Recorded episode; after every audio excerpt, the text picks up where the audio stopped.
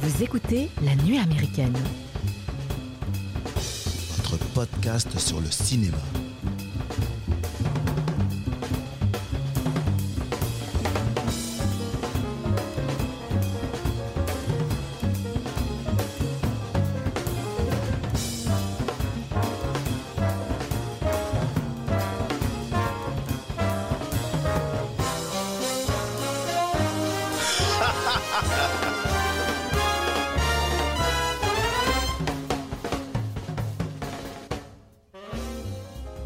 Bonjour les amis et bienvenue à la table de la nuit américaine. Aujourd'hui, nous allons faire un tour dans le labyrinthe anxiogène et baroque qu'est l'esprit de Dario Argento. De cet esprit est né Suspiria, le premier volet de la trilogie des enfers sorti en 1977 avec à l'affiche Jessica Harper, Stefania Casini, Flavio Bucci, Alida Valli et plein d'autres. En deuxième partie d'émission, nous irons d'abord frôler le néant cinématographique en vous parlant du film Spiderhead de Joseph Kosinski, euh, disponible actuellement sur Netflix. Comment ce mec a pu passer de Top Gun Maverick à ça? Ça, on va en débattre tout à l'heure.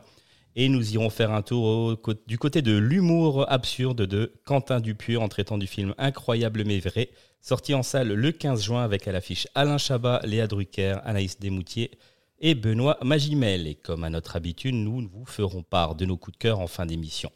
Pour animer cette émission, à mes côtés, j'ai Mathieu. Bonjour Mathieu. Bonjour Mike. Loris, bonjour Loris. Bonjour. Et les garçons, on a un nouveau copain, c'est Joe. Bonjour Joe. Salut Mike, Bienvenue à toi dans l'équipe de la nuit américaine. merci pour l'invite. Ben, avec plaisir. Mathieu, dis-nous tout.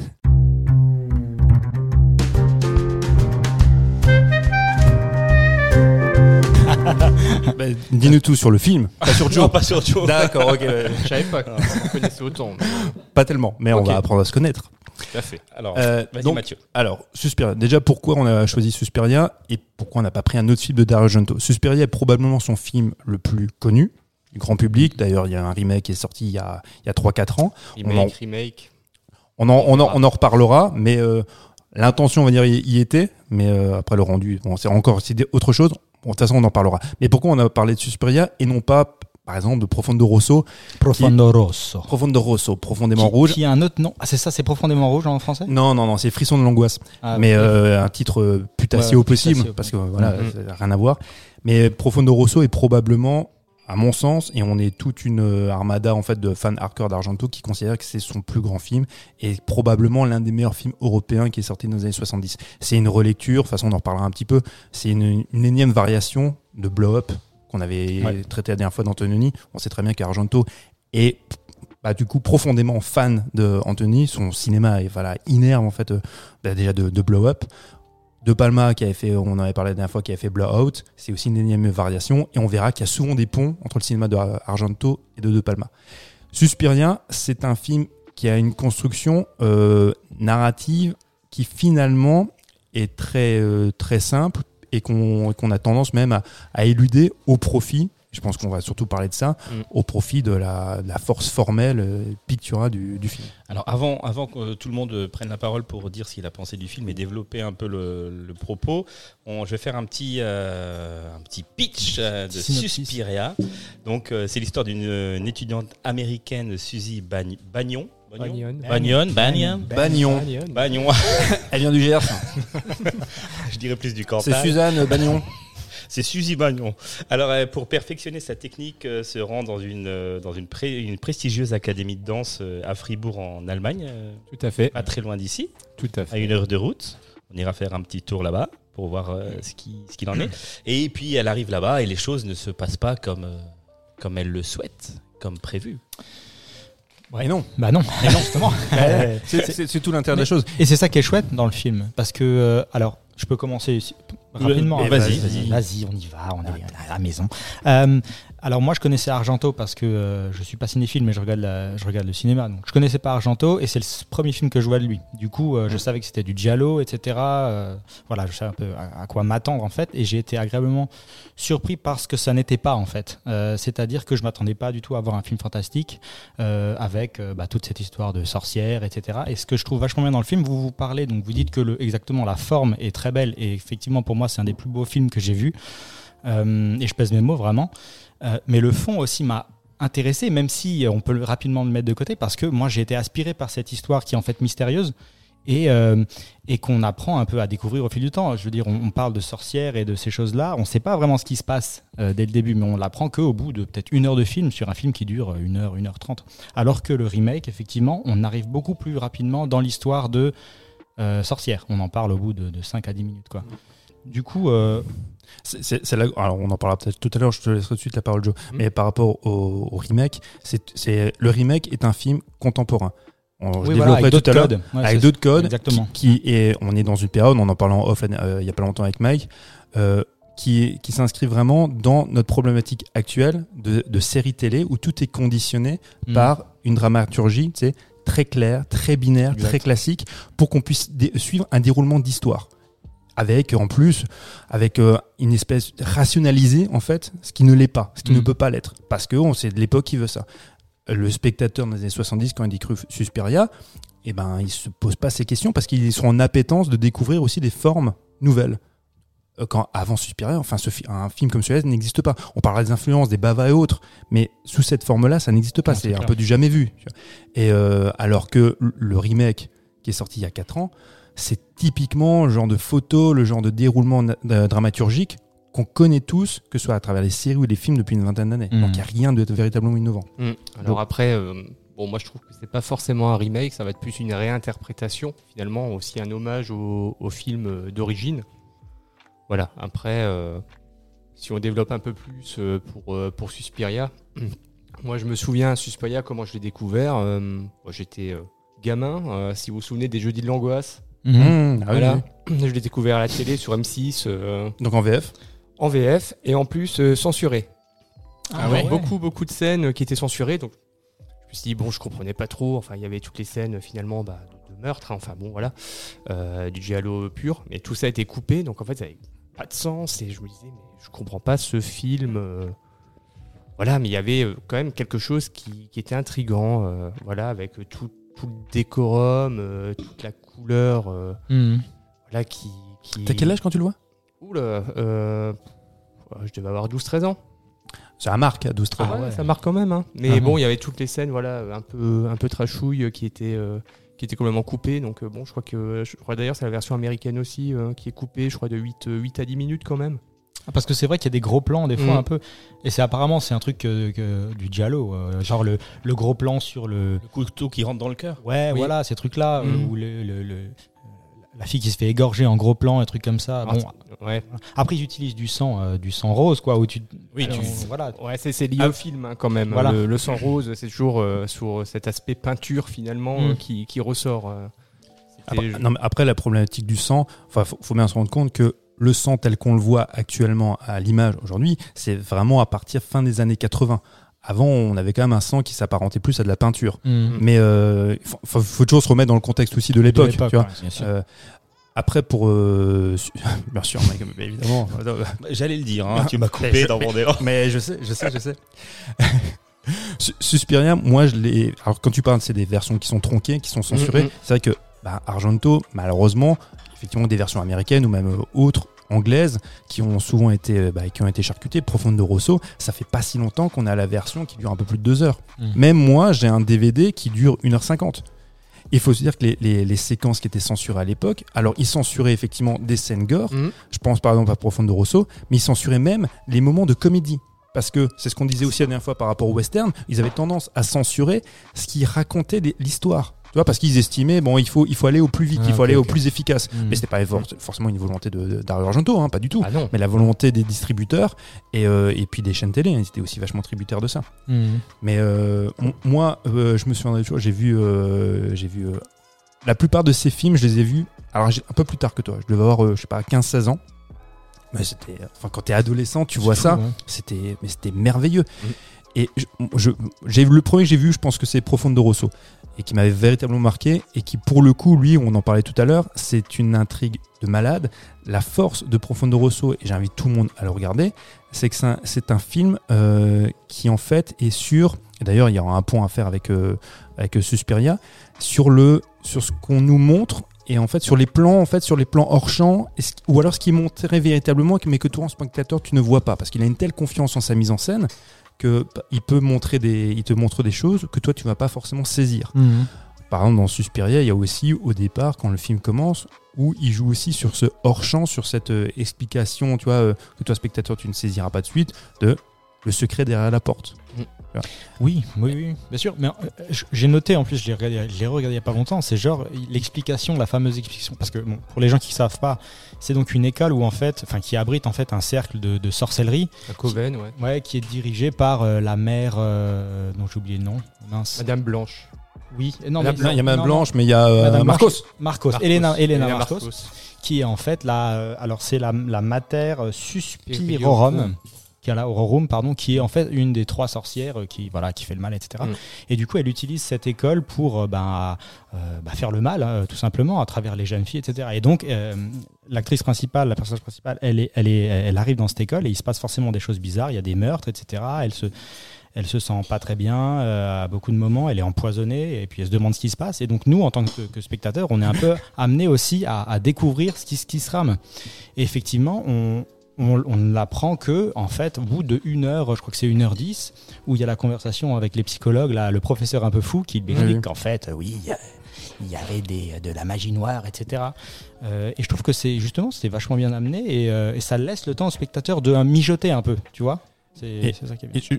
Vas-y, vas-y. Rapidement. Ce que, ce que- moi, j'aime bien ce que tu dis par rapport aussi au, au psy. Euh, L'entretien qu'elle a avec ce psy qui est censé justement apporter l'élément, enfin, Le non pas rationnel, mais, sur- mais surtout en fait donner un, un semblant, tu vois, de de- d'explication au Mm. récit.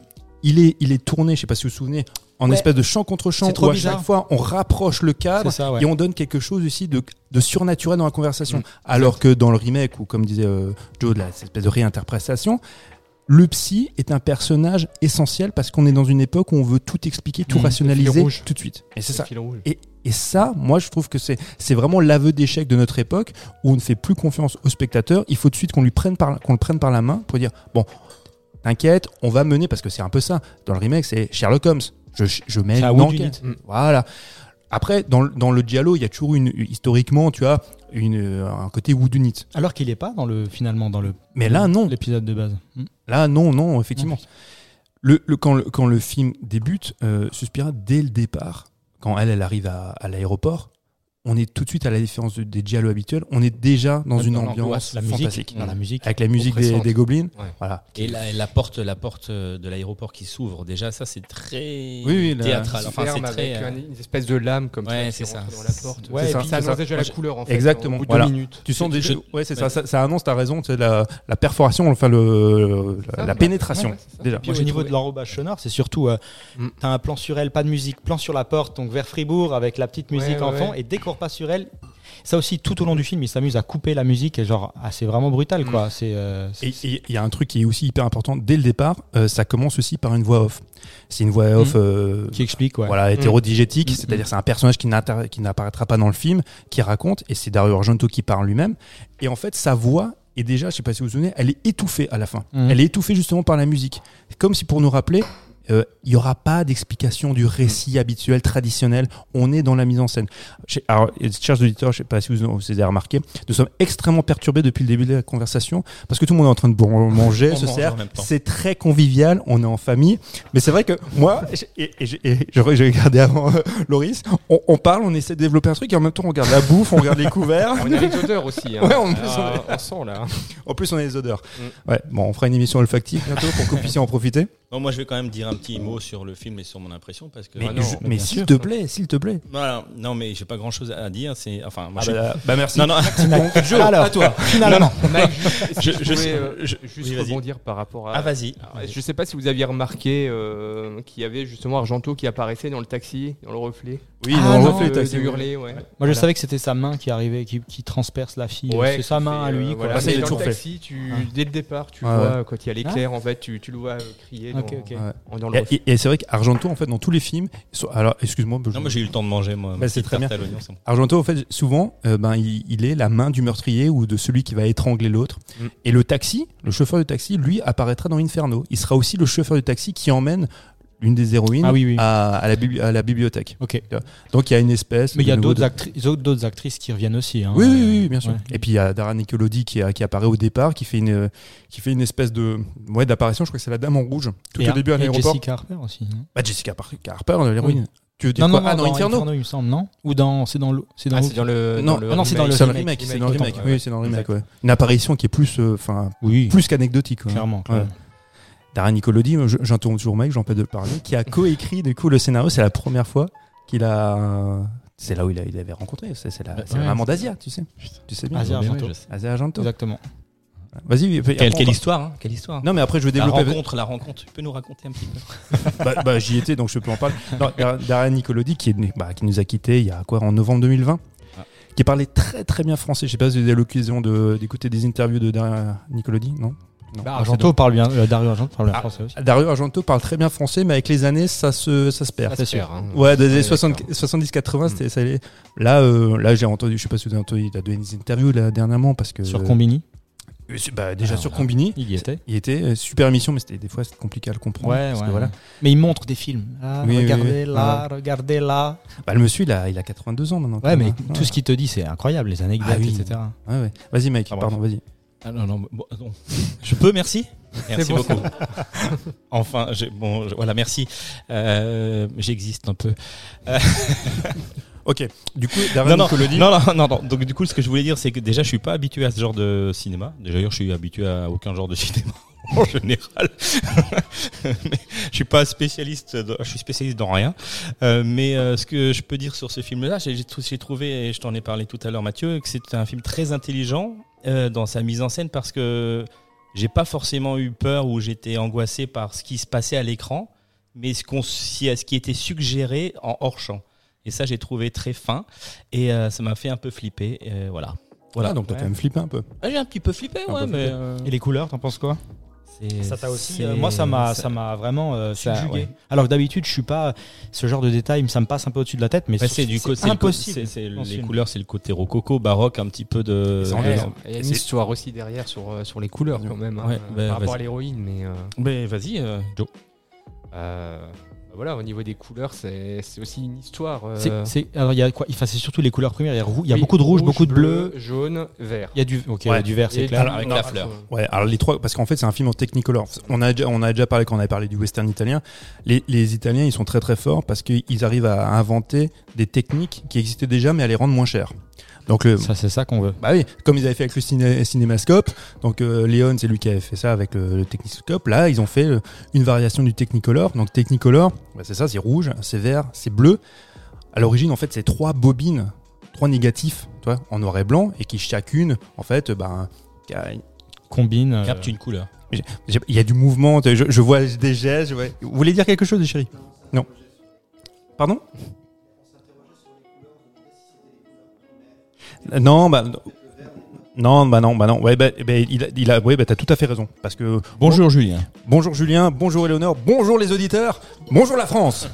Donc Technicolor, donc trois couleurs rouge, bleu, vert, et en fait c'est ces trois bobines qui ont en noir et blanc qui sont chacune plus sensibles. Alors je vais pas rentrer dans les détails, c'est très complexe. Ils sont chacune plus sensibles à une certaine forme de couleur, ce qui fait que les, les- les couleurs ressortent plus, et ça aussi travaille beaucoup sur les noirs. L'un des films qui l'a véritablement influencé, qui est tourné en Technicolor, qui est un chef-d'œuvre du Technicolor de 1937, c'est personne ne sait, c'est un dessin animé. Là, non, mais parce que je, je vous pose la question parce que je suis en train de réfléchir. Ça s'appelle Blanche-Neige et les sept nains. Ah ouais, Mais oui. Et Blanche-Neige. qui le cru Dingue. Et bah, Blanche-Neige et les sept nains en 37, le Suspiria en 77. Voilà, 40 ans. C'est l'un des. Je crois le dernier film en Technicolor euh, chez les Américains, hein, avec la véritable forme du Technicolor, on est plutôt fin des années 50. Mais euh, ils voulaient absolument travailler avec euh, ce sens de l'image-là. Et ça rend, putain, c'est un rendu quand même exceptionnel. On en- enfin, c'est ce qu'on disait tout à l'heure. Imaginez-vous en salle en 77 quand vous voyez ce film-là. Mhm. Non mais la claque visuelle que c'est. C'est clair. En fait, moi j'ai pensé à Twin Peaks quand j'ai regardé ce film. Je sais pas si vous aussi, mais il y a... enfin, les- vous savez les, les séquences de Twin Peaks, si vous avez vu le film Twin Peaks, un peu un peu Starbos. Eh ben, eh ben, tu sais quoi? Bah, mais mec, t'as tout à fait raison. J'aurais pas dit Twin Peaks, mais j'aurais dit euh, euh, Blue Velvet, Ah oui. ouais, parce que David Lynch, c'est certain c'est qu'il a bouffé du Argento. Mais c'est, mais c'est sûr. Tu vois Blue Velvet, enfin, ma main a coupé. C'est pas possible autrement. Euh, Carpenter, que je Mhm. kiffe au possible, au niveau de la musique, il a écouté les Goblins. Mhm. Je pensais, quand je pense à Profondo Rosso, je pense tu vois, à ces films-là, c'est, c'est pas possible autrement. Mhm. Les Goblins, juste pour rappeler, euh, voilà, un groupe musical italien. Dario, ce qu'il il aurait voulu à l'époque. euh, Métallique, enfin ils font de, de la musique un peu instrumentale, mais C'est du rock progressif, tu vois. Ils sont, ils sont très inspirés par les Pink Floyd. D'ailleurs, Dario Argento, il aurait voulu avoir les Pink Floyd déjà avant pour euh, Profondo Rosso. compliqué. Bon, il, a- il, a, jamais, il a jamais dit que c'était une question d'argent ou de notoriété. Il a juste dit ils étaient pas dispo. Ouais. Kubrick avait essayé, euh, c'était pareil. Hein. Compliqué. Mais les Goblins, putain, font le taf. Ouais ouais, clairement. Hein. c'est- une musique, celle- que ce soit celle-ci, que ce soit pour Ténèbres, Mm. que ce soit pour euh, Profondo Rosso. Enfin, ça, ça reste, quoi. C'est un Moi, personnage j'imagine- à part entière, hein, pardon, hein, mais euh, la musique c'est aussi un personnage euh, à part entière. En fait. Ah, clairement, mais dès le pas départ. la mu- cette musique, On est dans je une cantine, en pas- fait. Ah ouais, clairement. Non mais au niveau de la musique, moi c'est l'enrobage sonore, c'est des fois tu te dis comment est-ce que tu peux avoir l'idée de mettre ça maintenant? Ah oui, Tu sais? oui, oui. Et alors que ça, ça marche quoi, mais personne te dit euh, je mets ce genre de musique sur cette scène là et que ça va prendre quoi. Et en fait bah oui plutôt quoi. Da- Dario Argento, alors je, je digresse euh, rapidement sur, la, sur les films qu'il fera par la suite. Euh, il a eu tendance. Avant que tu commences, j'ai juste une Ouais, mini euh, citation que j'ai notée qui, qui disait, je sais plus de qui, mais Il faut vivre. Non. non, ne pas vivre ses rêves, Non, non, vivre mais sa vie. c'est justement pour Merci, lancer, c'est pour lancer ce que va dire Mathieu, c'est qu'il disait film pivot donc de sus- en parlant de Suspiria, d'une carrière en dents de scie sur laquelle on s'arrache encore les cheveux. J'ai pas compris en fait cette citation. Pourquoi euh, Est-ce que est-ce que c'est une carrière Pour la, bah, alors Joe, euh, quel est le dernier bon film d'Argento pour toi? Voilà, on va faire ça. On, va- on est entre argentesque convaincu. Quel est le dernier film, euh, le bon film de Dario Argento Franchement, euh, alors le dernier que j'ai vu aussi, attention, hein, euh, moi ça va être Inferno. hein. Ah oui, euh, ah oui, toi donc t'es très sévère. Après les derniers, euh, les derniers les plus récents, euh, Giallo, euh, la, la, la C'est quoi, c'est- euh, le dernier euh, En gros, c'est une chute, c'est une chute sans fin après. euh, Bon, alors, euh, alors, en, en fait, là où ça se discute, euh, beaucoup, ceux qui sont sévères, et qui sont encore moins sévères que Joe pour le coup, estiment que le- ça se termine avec Ténèbres. Ténèbres, c'est son Ouais. dernier grand film. Euh, les gens comme moi, euh, qui, qui sont un peu fans hardcore, Il se la pète. non, non, qui sont, qui sont très gentils pour le coup avec Dario Argento, je t'emmerde en forêt. Moi, en fait, c'est encore jusqu'à euh, Opéra. Moi, il y a voilà, il y a C'est quelle année Phénoménal. euh, Terreur à l'Opéra, c'est 87. Il, il a- c'est un film qui a beaucoup de défauts, mais que je trouve passionnant. Pareil, il y a aussi des des, des fulgurances visuelles qui sont qui sont dingues. C'est une séquence qui est très connue, euh, qui a fait Flores par la suite. hein. Il y a un on le voit d'ailleurs, je crois sur l'affiche. Une jeune fille qui, pour garder ses, en fait ses yeux ouverts, on lui a collé avec un, un, un bout de scotch Orange mécanique. des on lui a collé avec un bout de scotch en fait mais c'est encore pire des, des aiguilles Ok. donc si elle ferme les yeux elle se crève. et euh, donc c'est une bon pareil on va parler aussi du gore mais euh, lui ces scènes de gore qui sont très outrancières qui pour certaines peut-être un peu mal vieillies mais il faut, se dire que pour lui c'était hyper important il y a un côté grand guignol qui finalement pas forcément nécessaire hein, pour, apprécier le, le film, mais c'est quelque chose qu'il souhaitait absolument. Et il ne comprenait pas, euh, je me souviens d'une interview qu'il a donnée il y a plusieurs années, il dit, les gens qui fermaient les yeux devant ces scènes gore, il ne supportait pas ça, il dit, parce que ça fait partie pour lui intégrant du film. Et, et euh, plus ces films étaient mauvais, parce que ces derniers films sont assez mauvais, plus ils étaient volontairement gore. C'est un truc auquel il était très très attaché, bizarrement. Mais euh, je pense que pour Suspiria, finalement, le gore, ben, on On n'en voit pas tant en On fait. on n'en voit pas tant, et puis finalement, c'est parce qu'on retient. Non, clairement pas. Tout, hein. Qui, alors que le remake, enfin le- ou la réinterprétation est beaucoup plus gore, enfin beaucoup plus choquante en tout cas. Par exemple, je pense à la scène, euh, la scène où la, la fille se Voilà. fait complètement disloquer dans la. Dans les, la salle au miroir. La salle au euh, miroir, Moi j'ai trouvé que c'était plutôt réussi C'est comme la- scène. C'était Ah bah- bien fait. Ah bah, c'est la plus belle Ouais. scène du film. Ah voilà, ok. c'est la plus belle.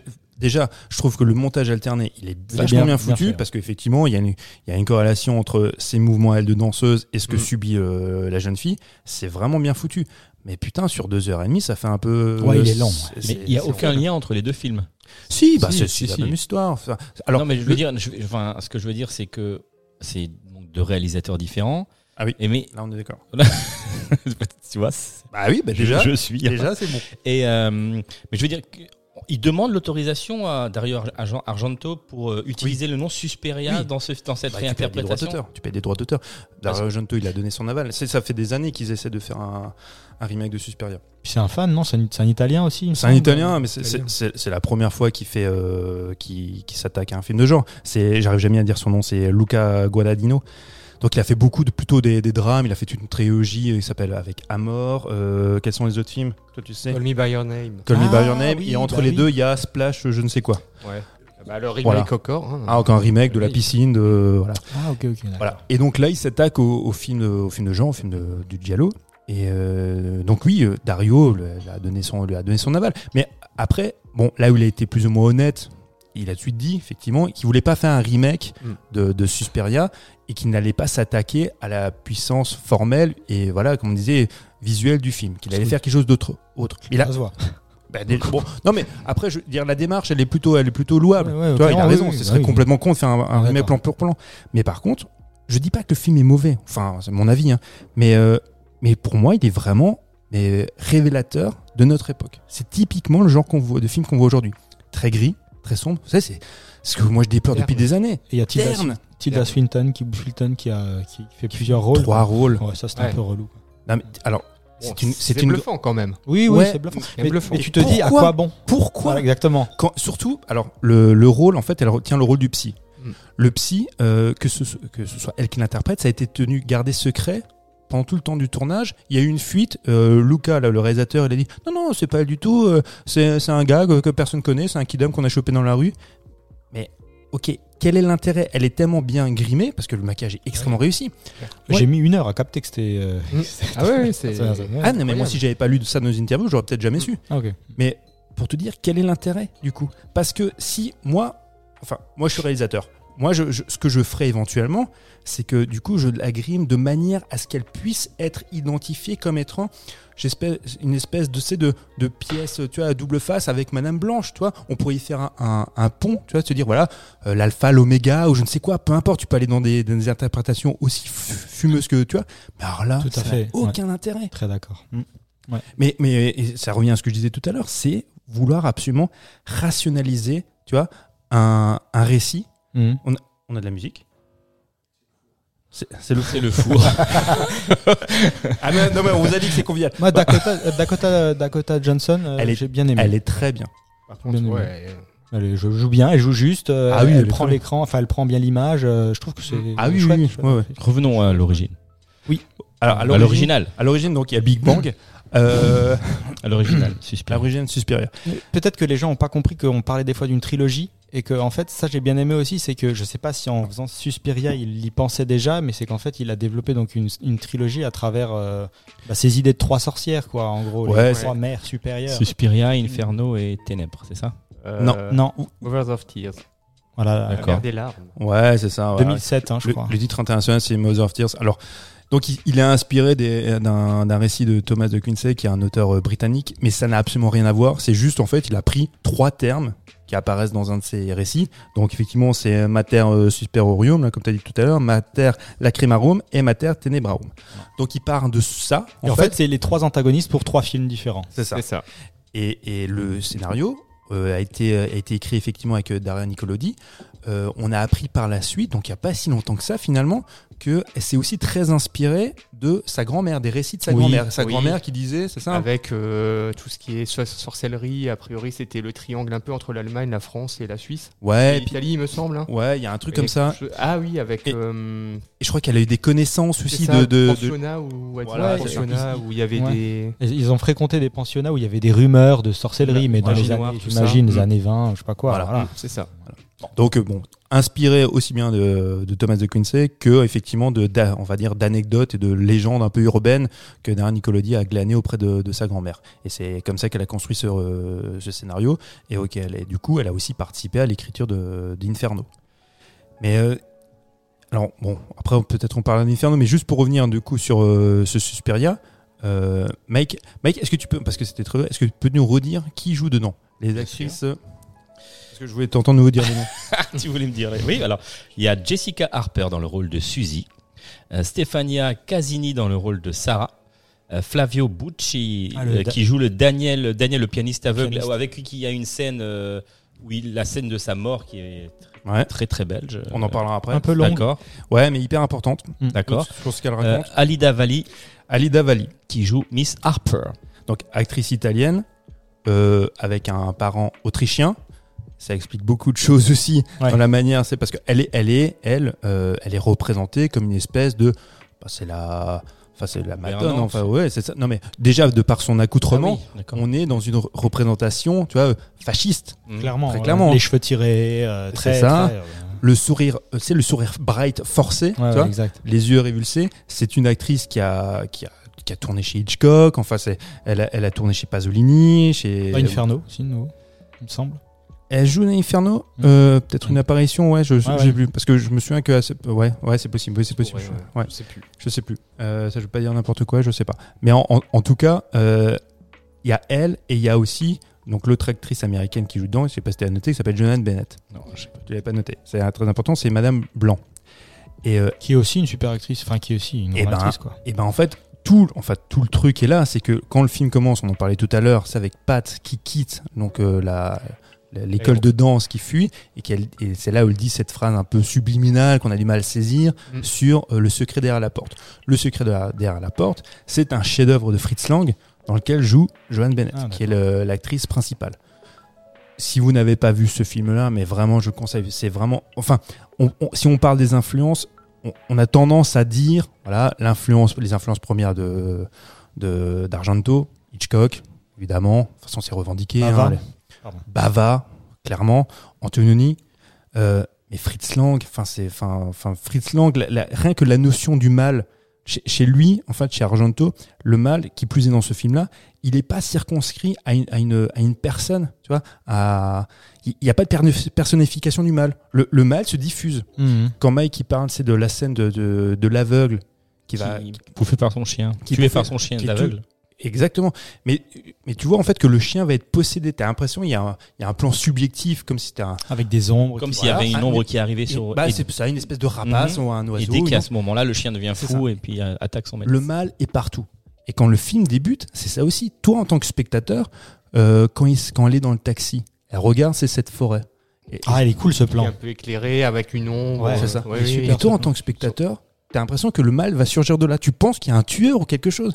Parce que nana. le, le mal innerve en fait tous les plans, toutes les séquences. Il est partout.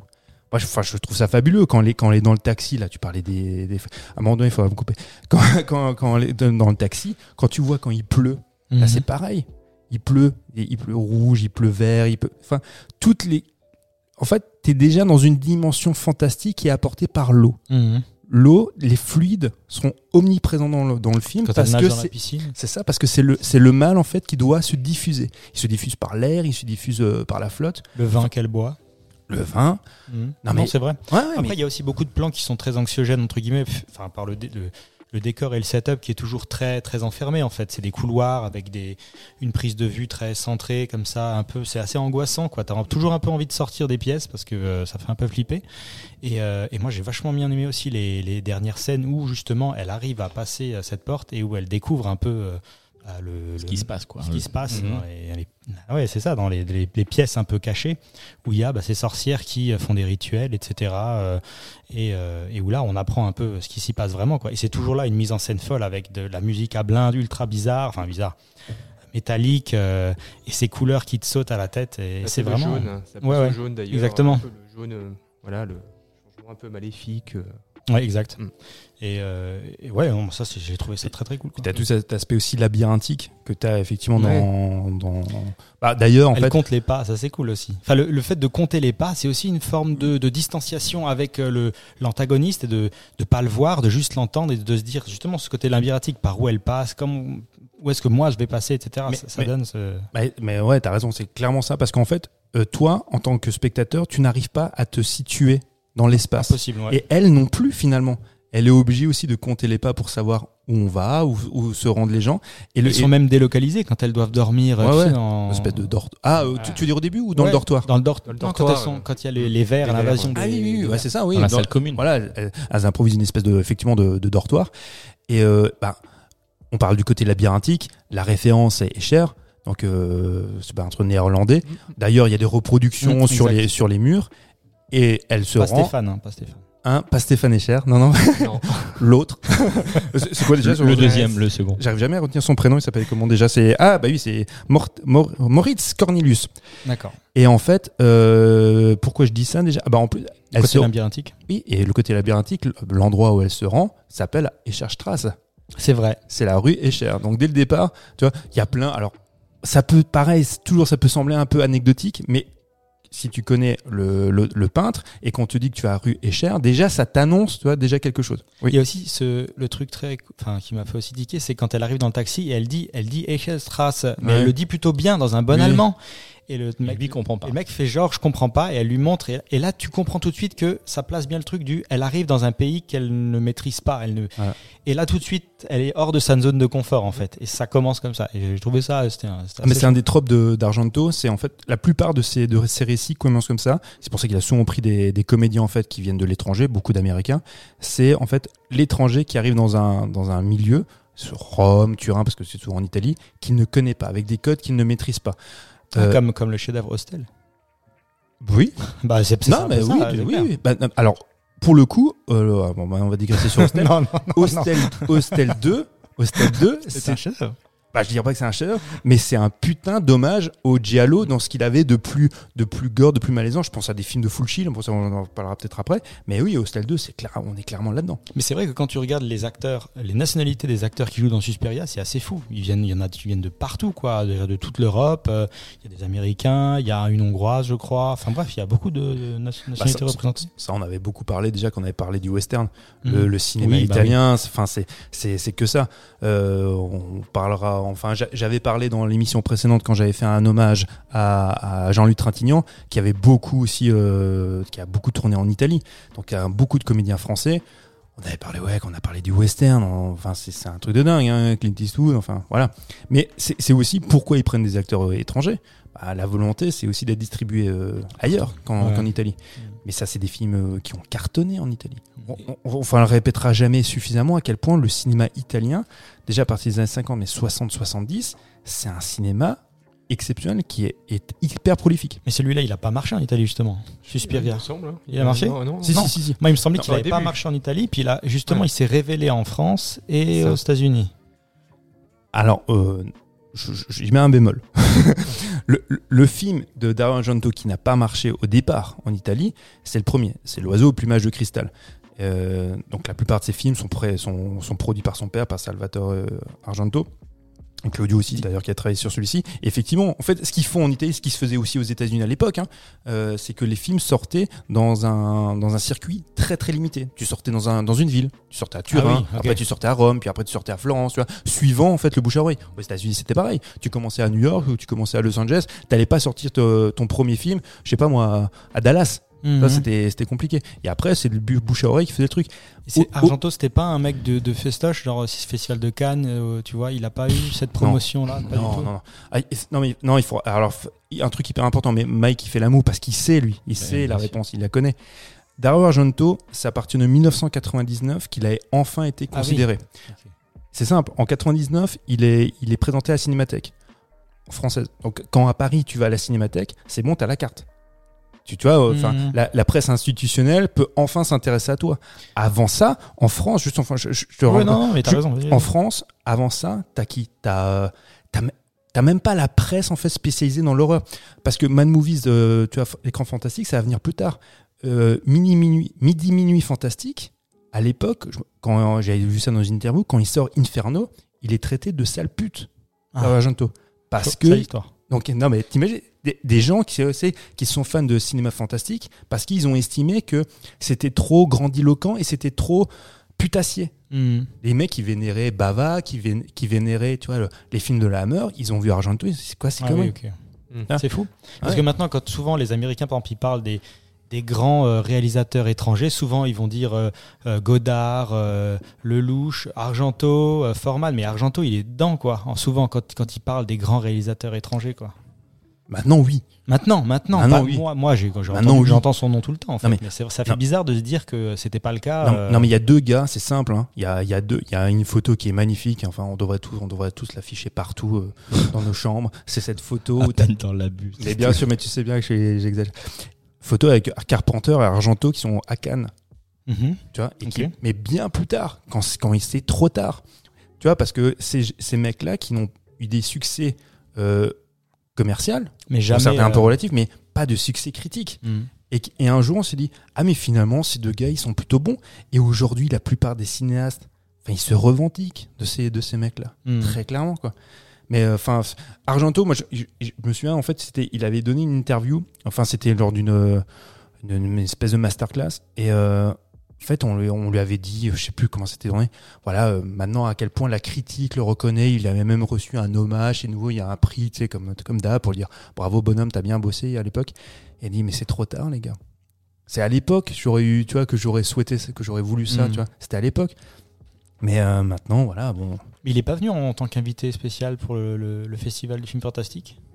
Il n'était pas l'invité d'honneur il y a quelques années? À Strasbourg? Ouais. euh, loupé- j'ai- tu as oui, loupé oui, cette si, masterclass? si, oui, Mais j'ai jamais fait les masterclass. Ah mince, ok. C'est- Ça devait être fou. ouais, ouais, Ah, oui, oui. c'est Ah vraiment oui. chouette, c'est clair. Bah, ils, ont, été- ils ont été gars de dingue. hein. Ils ont, bah, c'est très bien. Ils ont eu euh, Mike, il, il- il me soufflait la réponse. Ils ont eu Georges Romero, Georges Romero Argento qui ont, qui étaient très très amis. Ils avaient d'ailleurs, bah, quand ils ont fait Zombie, quand Romero fait Zombie, Argento fait la version européenne de Zombie qu'il a remonté avec la musique des Gobelins. Les Cranberries, ils ont fait la version musicale de, Oui, oui, oui. de Zombie. Ah, je- mais il faut, mais il faut pas le regarder. quand même- Ouais, mais toi t'es pas encore affranchi, Joe. Quand il dit ça, il faut pas le regarder. Mais moi, j'aimerais bien entendre. Joe maintenant, au lieu de t'entendre toi. Je t'ai dit de me couper, putain. Bah, je te coupe. Bois ton coup, mange ton, ta, ta tarte à l'oignon là. J'ai juste une Joe, question. oui, vas-y. Le À fait- qui à, Mathieu Peu importe. peu importe. le fait d'avoir euh, d'avoir mis du, du fantastique dans ce film en fait, qui est censé être un giallo, est-ce que ça l'a pas justement euh, euh, étiqueté, tu vois, hors giallo finalement, ou, parce que c'est tu vois, c'est moi ça m'a un peu choqué quoi. Alors pour toi, c'est un giallo vraiment Suspiria Bah, c'est Parce ce que moi, je trouve pas justement. Bah, justement, c'est la, question que je euh, me posais, tu vois, parce que ouais. beaucoup de gens en parlent comme un giallo fantastique, mais moi je me suis dit, est-ce que c'est pas, je disais, l'étiquette qu'il a un peu sorti de- du cercle du giallo pur, quoi? Et est-ce que ça lui, ça a pas joué, ça lui a pas joué des tours? Enfin, bon, c'est ce que je me posais comme question, parce que je m'attendais pas du tout à ce genre de film. bah, il me semble qu'il avait quand même pas fait un peu le tour des giallo euh, par rapport à ses précédents films. Donc une- Bah, après, manière. ouais. Après, c'est compliqué parce que il- quand il commence, il fait sa trilogie animale. Donc il y a l'oiseau au plumage de cristal, euh, le chat à neuf queues et quatre mouches de voleur gris. Voilà. Et après cette trilogie animale, le, le gars, bon, on peut le comprendre, il a dit bon bah c'est bon, j'ai fait le tour du giallo. Ouais. Donc on lui propose, alors un peu à contre-cœur, hein, parce qu'il aurait voulu faire autre chose, mais il va faire un film qui est complètement différent, une espèce de comédie en fait historique qui s'appelle 5 jours à Milan avec Adriano Celentano. Quelqu'un connaît Adriano Celentano C'est un chanteur. Voilà, mais ça, Mike, ça je sais. Ça, je sais. là, c'est pour ça que je le regarde parce que ça, je sais qui c'est. Donc, c'est l'espèce- de Johnny Hallyday, tu vois, euh, italien. Italien, Enfin, c'est une énorme rosta. Mm. Le film est un flop. Ouais, Voilà. ok. Bah, pas de bol. Bah, ils ont pas tous notre Johnny qui s'est tourné dans des westerns, quoi. C'est ça. Ah oui, bah oui. Hein, oui, n'est-ce en plus, c'est Corbucci. Exactement. Moi, j'ai jamais vu ce, je j'ai jamais regardé, tu vois, ce, ce film-là. Mais après, du coup, ben, il se dit le, le meilleur moyen de rebondir, ben, je sais, je vais faire ce que je sais faire. C'est il fait Profondo Rosso, le, un giallo, donc le plus grand giallo de l'histoire des giallo et le plus grand film européen. Bref, Et effectivement, t'as raison, quand il fait Suspiria, il y a les codes quand même du giallo, mais on est dans quelque chose de complètement différent. Là, on touche ouais, euh, au fantastique. Conte de euh, fées macabres. hein. Ouais, c'est ça. Ouais, clairement. Ouais. Ouais, ouais. Ouais, non, tout à fait. Euh, Joe, euh, j'avais une question pour toi. Tu me disais souvent que ce film-là t'intéressait. euh, toi, tu es de toute façon fan des films d'horreur en général. Oui. T'es, un- film de genre. oui, voilà, un passionné de ça. Euh, qu'est-ce qui te plaît le plus dans ce film-là Qu'est-ce qui, enfin, est-ce- où tu le, où tu le positionnerais dans ton, dans tes, dans ta liste de films d'horreur, enfin, fantastique euh, Mhm. Dans le haut, le bas, le milieu Non, Qu'est-ce qui, le haut. le haut Ouais. Et qu'est-ce qui te plaît le, le plus? Qu'est-ce qui t'a, qu'est-ce qui te fait que ce film-là euh, te, te tient à cœur? Bah, ce côté à contre-courant finalement où il y a la partie euh, horreur, on va dire, avec la- la- le giallo en tant que tel. D'accord. C'est toute la partie euh, très onirique euh, qui, va, euh, bah, qui va apporter cette pression, on va dire, tout le long du film. euh, ce côté un peu anxiogène qu'on va ressentir avec, euh, Le hors-chante aussi, avec- et la mise ouais, en avec scène. leur chant, mais la musique aussi. La qui, musique, pour ouais. moi, est vraiment un personnage euh, en- à part entière. Avec voilà les, les- les couleurs du film, toute cette, toutes ces couleurs voilà qui vont être qui, vont- qui vont être aussi un personnage finalement et euh, ce côté aussi image euh, entre euh, l'enfance et euh, le passage à l'âge adulte hein, finalement qui est aussi dans le film et notamment par rapport aux couleurs aussi. hein. Mhm. Euh, ouais, ce côté oppressant, voilà, ce côté un peu intrigant aussi, euh, ce, ce film un peu où t'es es comme un enfant qui va découvrir un peu les, les choses qui se passent mal. Euh, voilà le. Je trouve que c'est Alors, aussi un ouais. film qu'on peut re-regarder plein de fois. Ah oui, mais qu'il faut regarder plein de fois. Mais vraiment, parce que tu découvres à chaque fois d'autres choses. J'ai une question du coup, Joe, parce que euh, moi je suis entièrement d'accord avec toi quand tu parles du passage à l'âge adulte. Mhm. Parce qu'on est très clairement à un moment donné, c'est un peu la cour de récré. On le voit même, il y a un truc, il y a une séquence où, euh, quand elle se tire la langue, les deux, les, les deux nénettes, ou quand c'est quand elles sont les vestiaires, ça fait très. Euh, en fait, t'as l'impression d'être à l'école. Voilà, très Ouais. clairement. Et ce passage à l'âge adulte, est-ce que toi tu y vois, parce que dans la plupart des films des Giallo, il y a une notion érotique? Oui. Est-ce que, est-ce que Suzy, est-ce que, je pense surtout, on en parlera peut-être plus après, le plan final, un plan espèce Mhm. extatique où elle est souriante, Ouais, j'ai pas compris ce plan. bah on est quoi Enfin, moi je m'interroge toujours. Est-ce que j'y vois quelque chose C'est de, enfin c'est quelque chose qu'on revient souvent. C'est Héros et Thanatos, c'est la, la jouissance Ah, dans la mal. douleur, la jouissance c'est après avoir euh, frôlé la mort. Et c'est pour elle son passage, tu vois, la sexualité, tu vois. Ouais, c'est ça. Il y a, il y a un, on Ah, y vrai, faire c'est une cette belle interprétation. Ouais, ouais. Non, Non mais c'est un plan final qui est quand même magnifique. Oui, c'est vrai. tu- la quand tu la maison vois- en flamme, enfin en flamme. Mais, ouais. L'intérieur en En flamme. plus, tout se pousse. Je- Si vous vous souvenez, il y a le, le décor qui est à chaque fois poussé euh, à son passage. Ah non, j'ai pas fait gaffe. ah oui, si, si, oui, oui, oui, oui. C'est-à-dire quand elle sort à la fin. Quand tu elle sort, Ah, quand elle a vaincu finalement euh, le, la- le- la le sorcière, mal. le Mhm. mal, et, et sa, sa peur peut-être d'enfant, c'est là où elle, elle comprend, voilà, elle passe à l'âge adulte et il y a tout, tout qui se pousse et la, la couleur justement est beaucoup plus, euh, plus, Plus neutre. Ouais, va te construire après ça, tiens. Pardon Va te construire après ça, avec après ce traumatisme-là. c'est clair. Mais euh, à la base, il me semble que euh, Argento, lui, euh, son scénario, c'était des enfants. C'était des enfants, Oui. euh, des filles de, Oui. de 10-12 ans. Et c'est les producteurs qui ne voulaient pas justement faire Ah, tu apparaître à Oui, cette oui. époque-là euh, des, euh, des, Des jeunes enfants filles, morts. hein, oui, c'est ça. Ça aurait dû être des enfants, peu, voilà. effectivement. ouais, ouais. C'est ça. Et euh, du coup, ils ont pris euh, des personnes de, de la vingtaine. hein. les personnages ont à peu près la vingtaine, hein, il me semble. Mhm. Mhm. Euh, c'est pour ça qu'on a ces passages un peu, euh, un peu enfantins, où elle se tire la langue, euh, elle se parle un peu comme dans une cour de récré. Bah- Et il a voulu conserver ça justement pour euh, ce côté un peu, bah, finalement, un peu décalé en fait. Euh, Il y a... Mhm.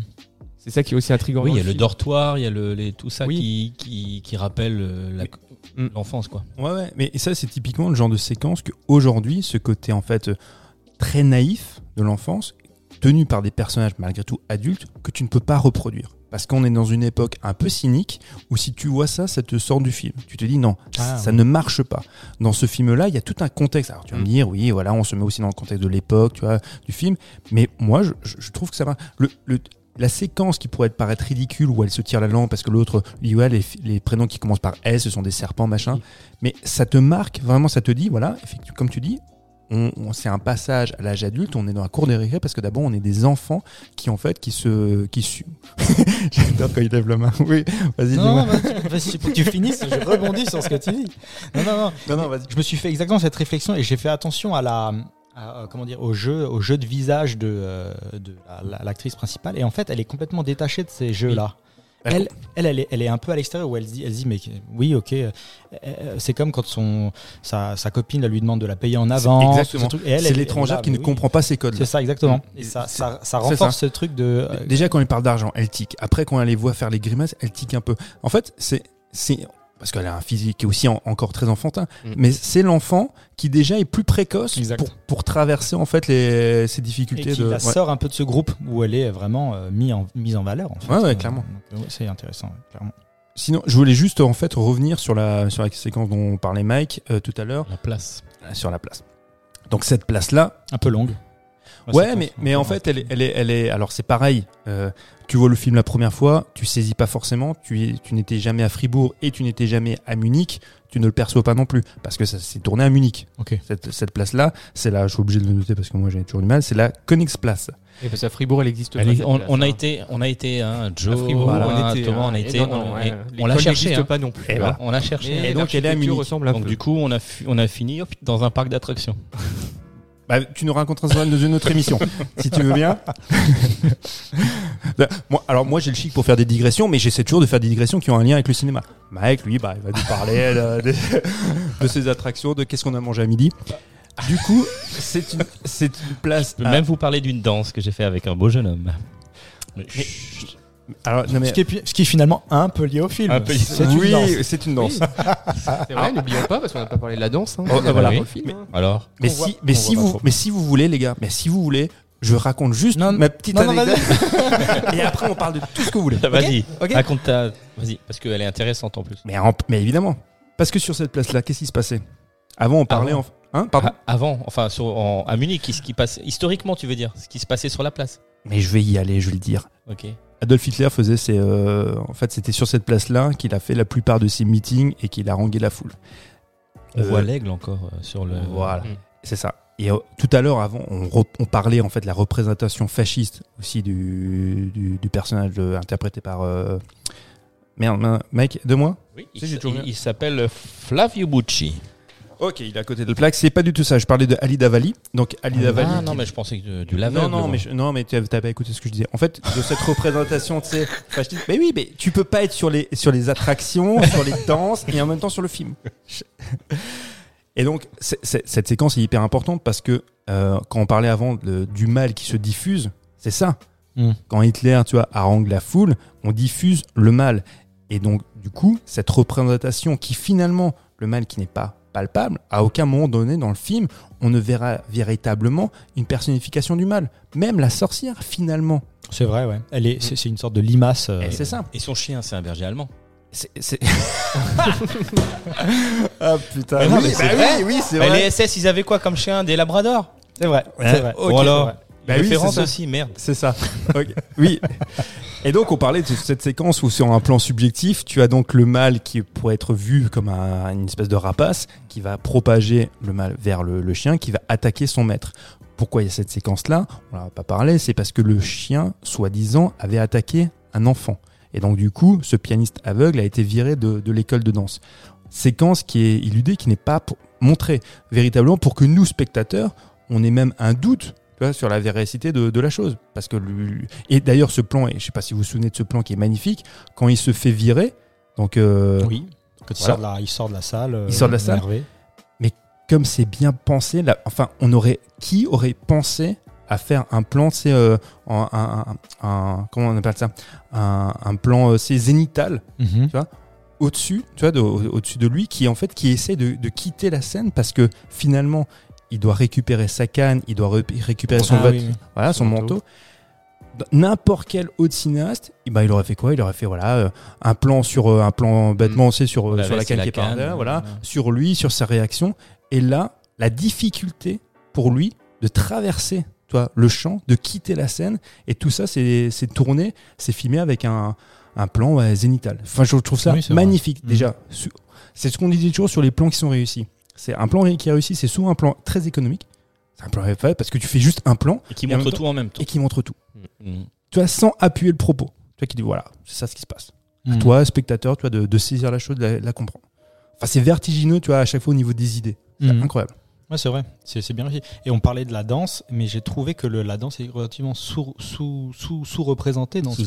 Sous-exploitée. Mm. Alors que dans la, la- le, la- le remake. le remake, il Ouais, est beaucoup, beaucoup plus c'est là. et c'est- l'inverse. Et c'est plus Mm. cool, je trouve. Il a eu cette représentation un peu euh, hypnotique, moi j'ai trouvé ça plutôt bien. Non, mais il a eu raison parce que je sais pas si quelqu'un a vu Phantom of the Paradise Non, avec aussi Jessica Parker. c'est là où il a, il a rencontré, enfin, qu'il a découvert cette actrice, il la voulait. Jessica Parker, elle danse aussi bien que moi quand j'ai 3 litres euh, Ah, dans le pif, quoi. Mm, ouais. Enfin, c'est, enfin, je, je sais pas si vous l'avez vu. Enfin, Ah même non, là, vrai. Ouais, ouais, c'est.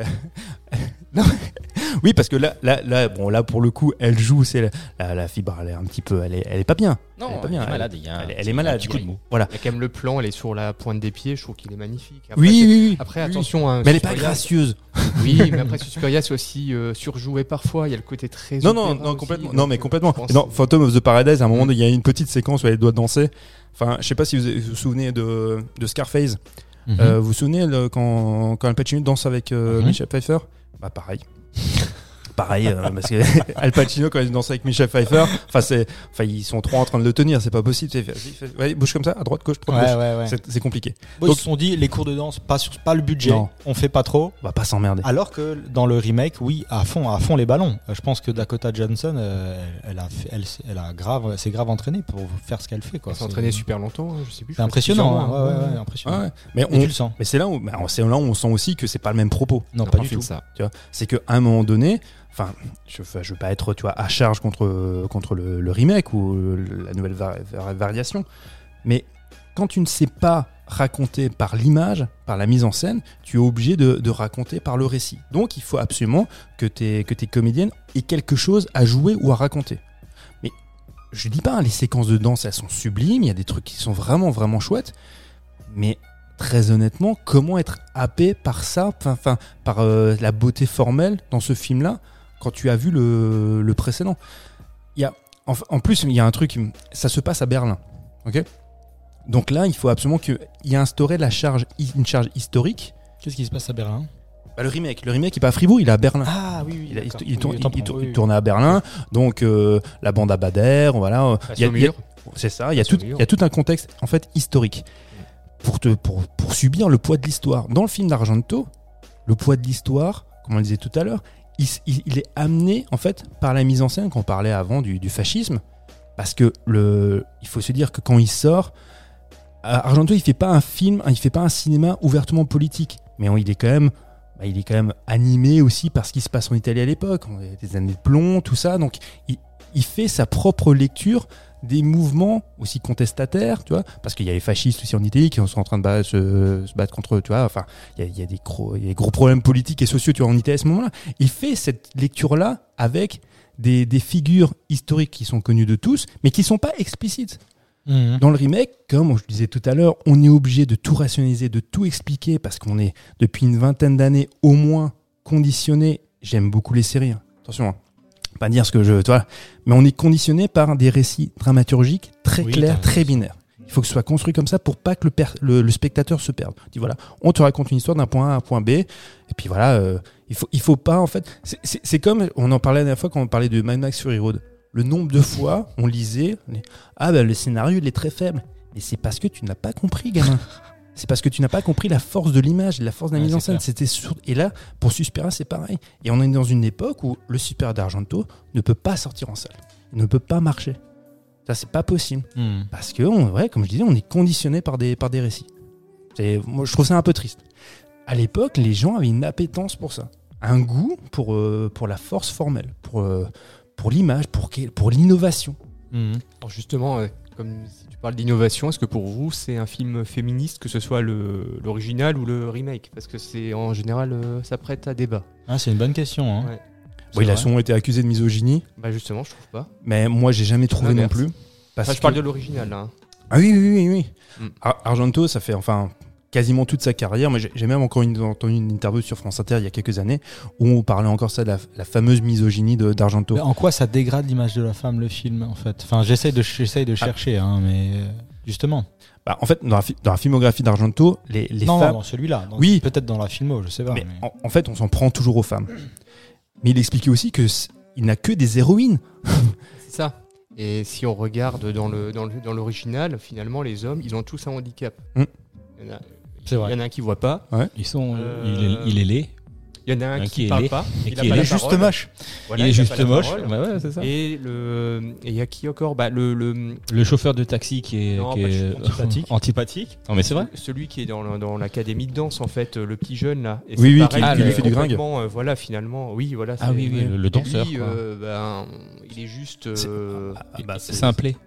Ouais, enfin, non, Un c'est peu, peu- euh, C'est un- oui, c'est euh, c'est le- c'est- le c'est l'amoureux transi qui Voilà, est nié. Qui est nié, ouais, c'est et qui se fait aussi. euh, Il y a un petit garçon aussi. Ah oui, complètement. Influencé par, euh, par finalement. Euh, voilà, le C'est ça. Coven, on va dire. Voilà. Et, et le petit garçon qui est censé être la, vie, la figure en fait euh, innocente. Ultra creepy. Ouais. Ah ouais, Exactement. Terrible. Exactement, parce Ah, que lui, avec, ouais. sa, avec sa mater, sa tante, on sait pas trop quoi, Mm. il est censé représenter cette figure, toi, innocente. Ouais. Il te fixe Mais, tout le temps. mais avec l'accoutrement qu'il a, déjà, il y a des vêtements qui sont complètement hors du temps, c'est anachronique au possible. Tu Mm. te dis, ça, c'est une figure maléfique. Justement. Un peu le village des damnés. Hein. C'est ça, village Voilà, du Damier, c'est ça. ou, tu vois, ou Damien, tu vois, euh, Ouais, la malédiction, ouais. ce genre de choses. Ouais. Et donc, quand lui est censé se faire agresser par le chien, tu peux pas y croire. Et tu le vois pas, c'est hors champ. Déjà, tu le vois pas. Donc, toi, en tant que spectateur, tu es en train de te poser la question. Tu te dis, un chien qui agresse un enfant, euh, j'accepte pas. Je suis Mhm. pas, je suis pas pour. Mhm. Mais en même temps, tu te poses la question, c'est pas plutôt le chien qui a agressé le gosse et qui a agressé le chien, tu vois. Tu peux Ouais. te poser cette Ouais, question-là, ouais, tu vois Enfin, je sais pas. Mais, mais en tout cas, euh, je sais plus ce que je veux dire. Alors façon, après, il je faut qu'il y, ait des que- ré- il faut qu'il y ait des questions qui restent en suspens. hein, Il y a pas de Bon, problème. ouais, le côté, euh, le côté euh, féministe du film, Mhm. c'est- c'est difficile en tout cas. Ça porte à débat. en tout cas, non, c'est dire pas ce que j'ai ça, quoi. ressenti quand je l'ai vu. quoi. C'est vrai Ouais, que les rôles peut- masculins étaient vraiment mis euh, Ils sont, de côté ou alors vraiment euh, avaient un côté euh, très. ben, ils sont pas dire, forts parce pas qu'ils fort, ont- ils quoi. ont Voilà, c'est ça, euh, exactement. Quelque chose, euh, voilà, handicap ou euh, Mhm. voilà. Si vous voulez voir un, un giallo italien misogyne, il faut voir absolument Les Ventres de New York de Lucio Fucci. Vous voyez ça, vous allez. Moi qui adore Lucio Fucci, qui a fait des giallo adore la misogynie. Et en plus, la misogynie, c'est un petit peu mon cheval de bataille, tout le monde est au courant. Non, mais moi qui adore Lucio Fulci, j'en parlerai tout à l'heure pour faire des références aussi à des giallo euh, très, très, très, très bons. Celui-ci, les, les ventres de New York, vous allez halluciner. Aujourd'hui, on n'a pas le droit de faire ça. Et, et- et c'est pas plus mal en même temps. non, mais c'est compliqué. Mm. Euh, je- oui, Vas-y, maintenant, vas-y. Tu peux terminer ton propos et puis après on passera à la seconde partie de cette émission si vous le voulez bien. Non, pas du tout, parce qu'en fait, on va reprendre du début parce qu'on n'a pas parlé véritablement de Dario- Argento. Non, mais je t'avais dit que ça allait, ça allait être plus long. Qui est Dario Argento? Tu voulais en parler, Mike? Bien sûr. Un Italien? réalisateur. Bravo. Il fait du Donc Dario Argento a commencé en fait dans la critique. Et justement, c'est intéressant. Comme parce- beaucoup.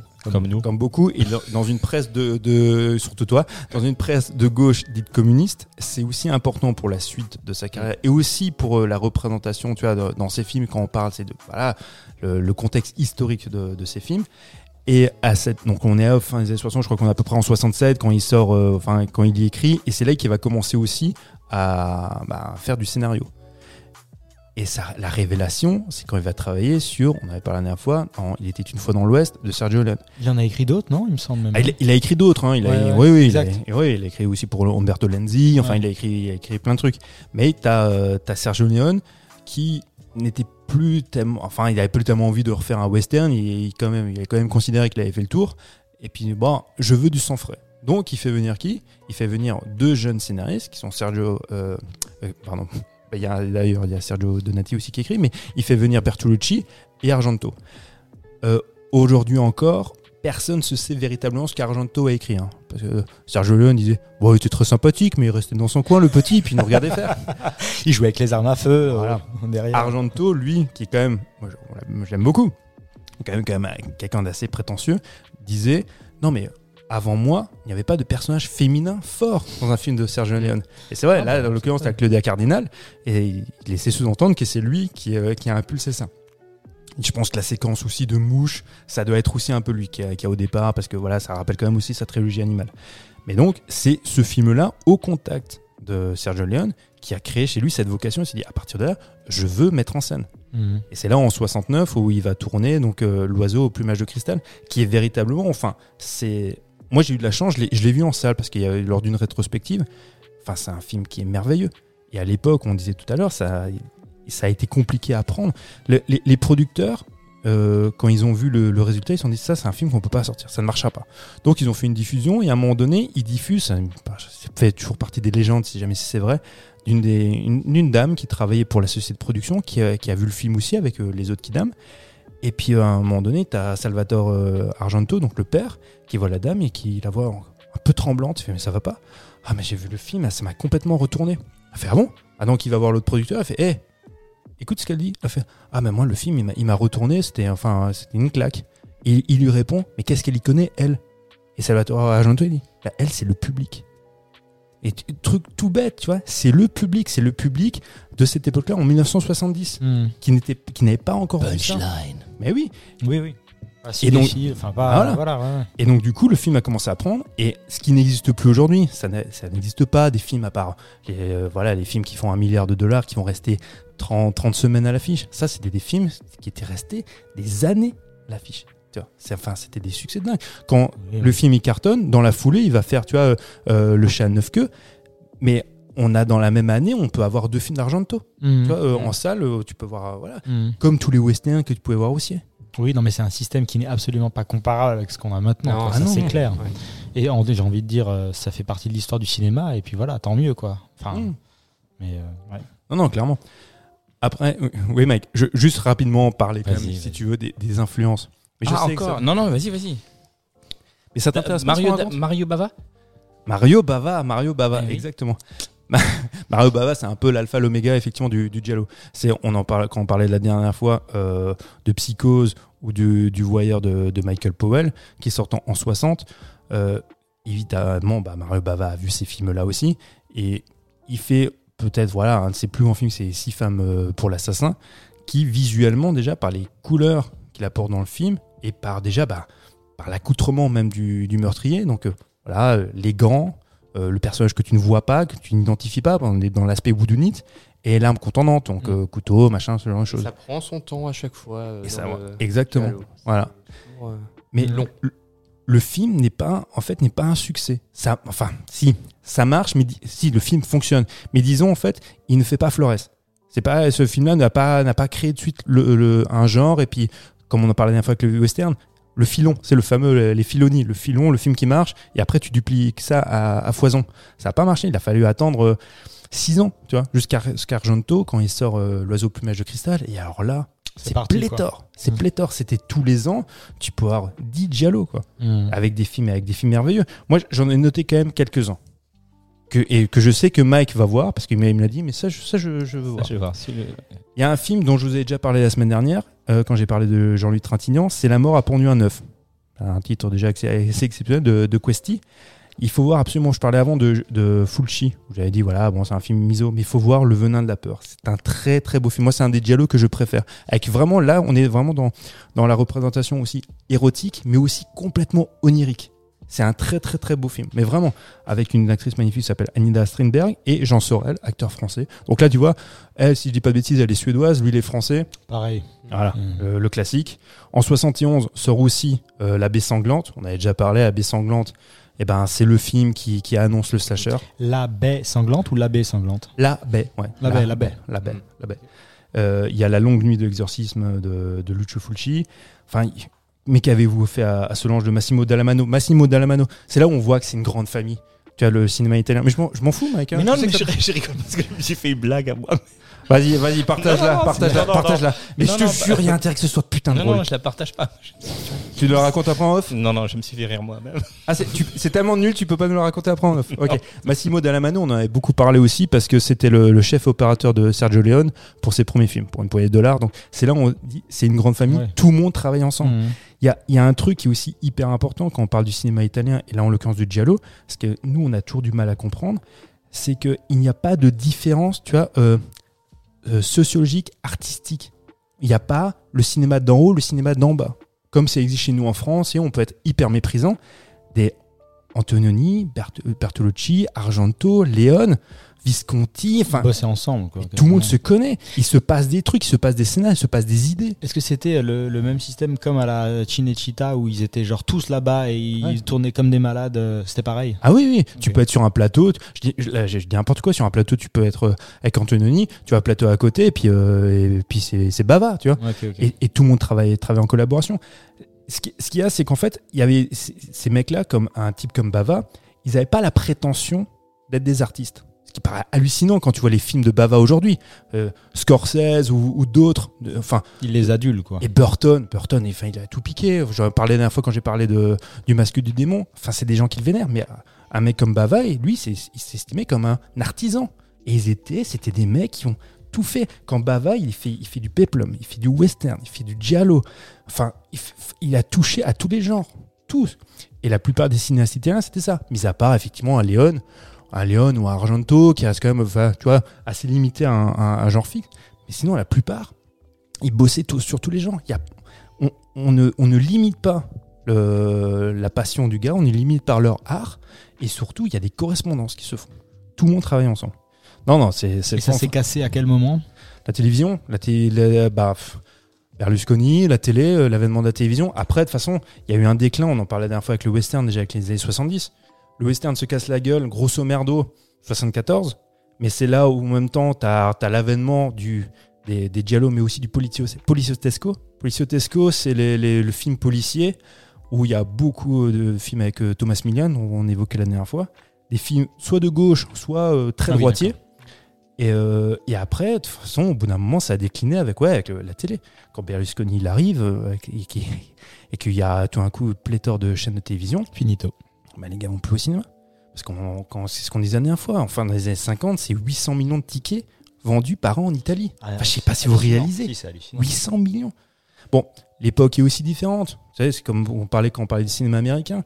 Les mecs, quand tu vas au cinéma, tu voyais, euh, tu regardais un court métrage, tu regardais les actualités, un dessin animé, plus encore un film. Oui, c'était la soirée, c'était la journée ciné. C'est exactement. Euh, je voulais juste encore citer deux films, deux films de Giallo. Le Parfum Dame en Noir, euh, qui est vraiment merveilleux. Ah, ça n'a rien à voir avec euh, avec une adaptation de comment il s'appelle l'auteur français? Tout le monde connaît cet auteur français, non Qui a écrit la non, bah, c'est pas grave. Donc c'est pas une adaptation du roman de. je... Non, mais je suis avec des béotiens, putain, c'est pas possible.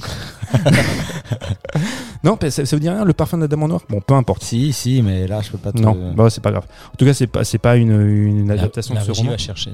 La régie cherche. Et c'est avec Miss Me Farmer, qui était une, une figure tu vois, de- du Giallo aussi. Et il y a des Français qui font des Giallo, qui ont fait des Giallo dans les années 2000-2010. C'est en fait c'est le duo Hélène Caté et Bruno Forzani, dont l'un qui s'appelle L'étrange couleur des larmes de ton corps. Donc c'est des titres magnifiques, parce qu'il faut aussi voir ça, c'est dans le Giallo. T'as aussi des titres.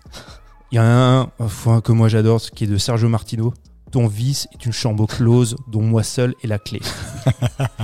Hein, T'as pas envie de voir ça, sans déconner Ça, Si, si, clairement. bah oui, mais c'est merveilleux. Non, mais c'est- ce- c'est des univers. Alors, il y a la régie qui me dit.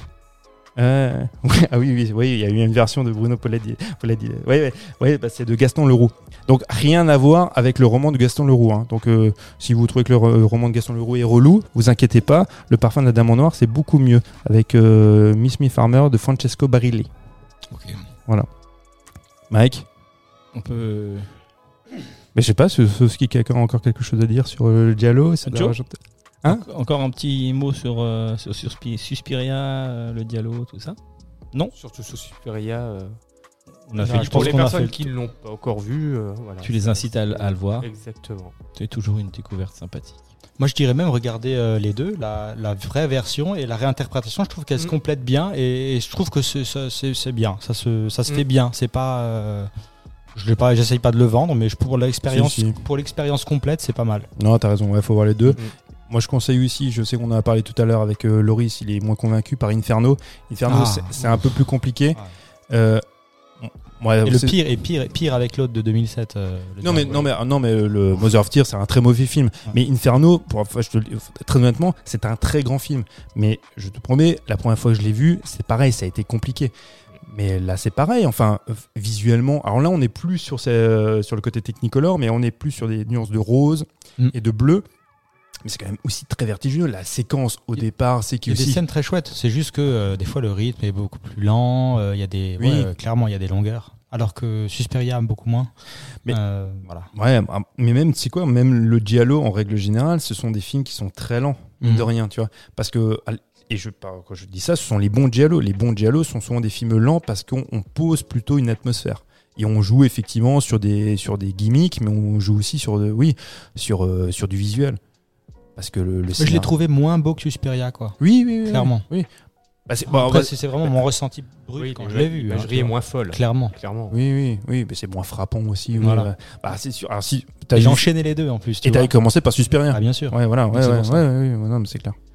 Et après, si tu vois Ténèbres, Ah, Ténèbres qui lui, pour le coup, est un vrai Giallo et qui n'a rien à voir avec euh, la trilogie, on est encore sur quelque chose de complètement différent euh, visuellement. Et, tu as un plan qui est encore aujourd'hui, c'est pas une vanne, hein, et, et vraiment étudié, c'est ce fameux plan à la Luma. C'est un plan qui est vertigineux, tu vois, qui, Enfin, Bon, c'est des trucs qu'on fait plus aujourd'hui parce que maintenant tu prends un drone, tu te ferais pas chier quoi.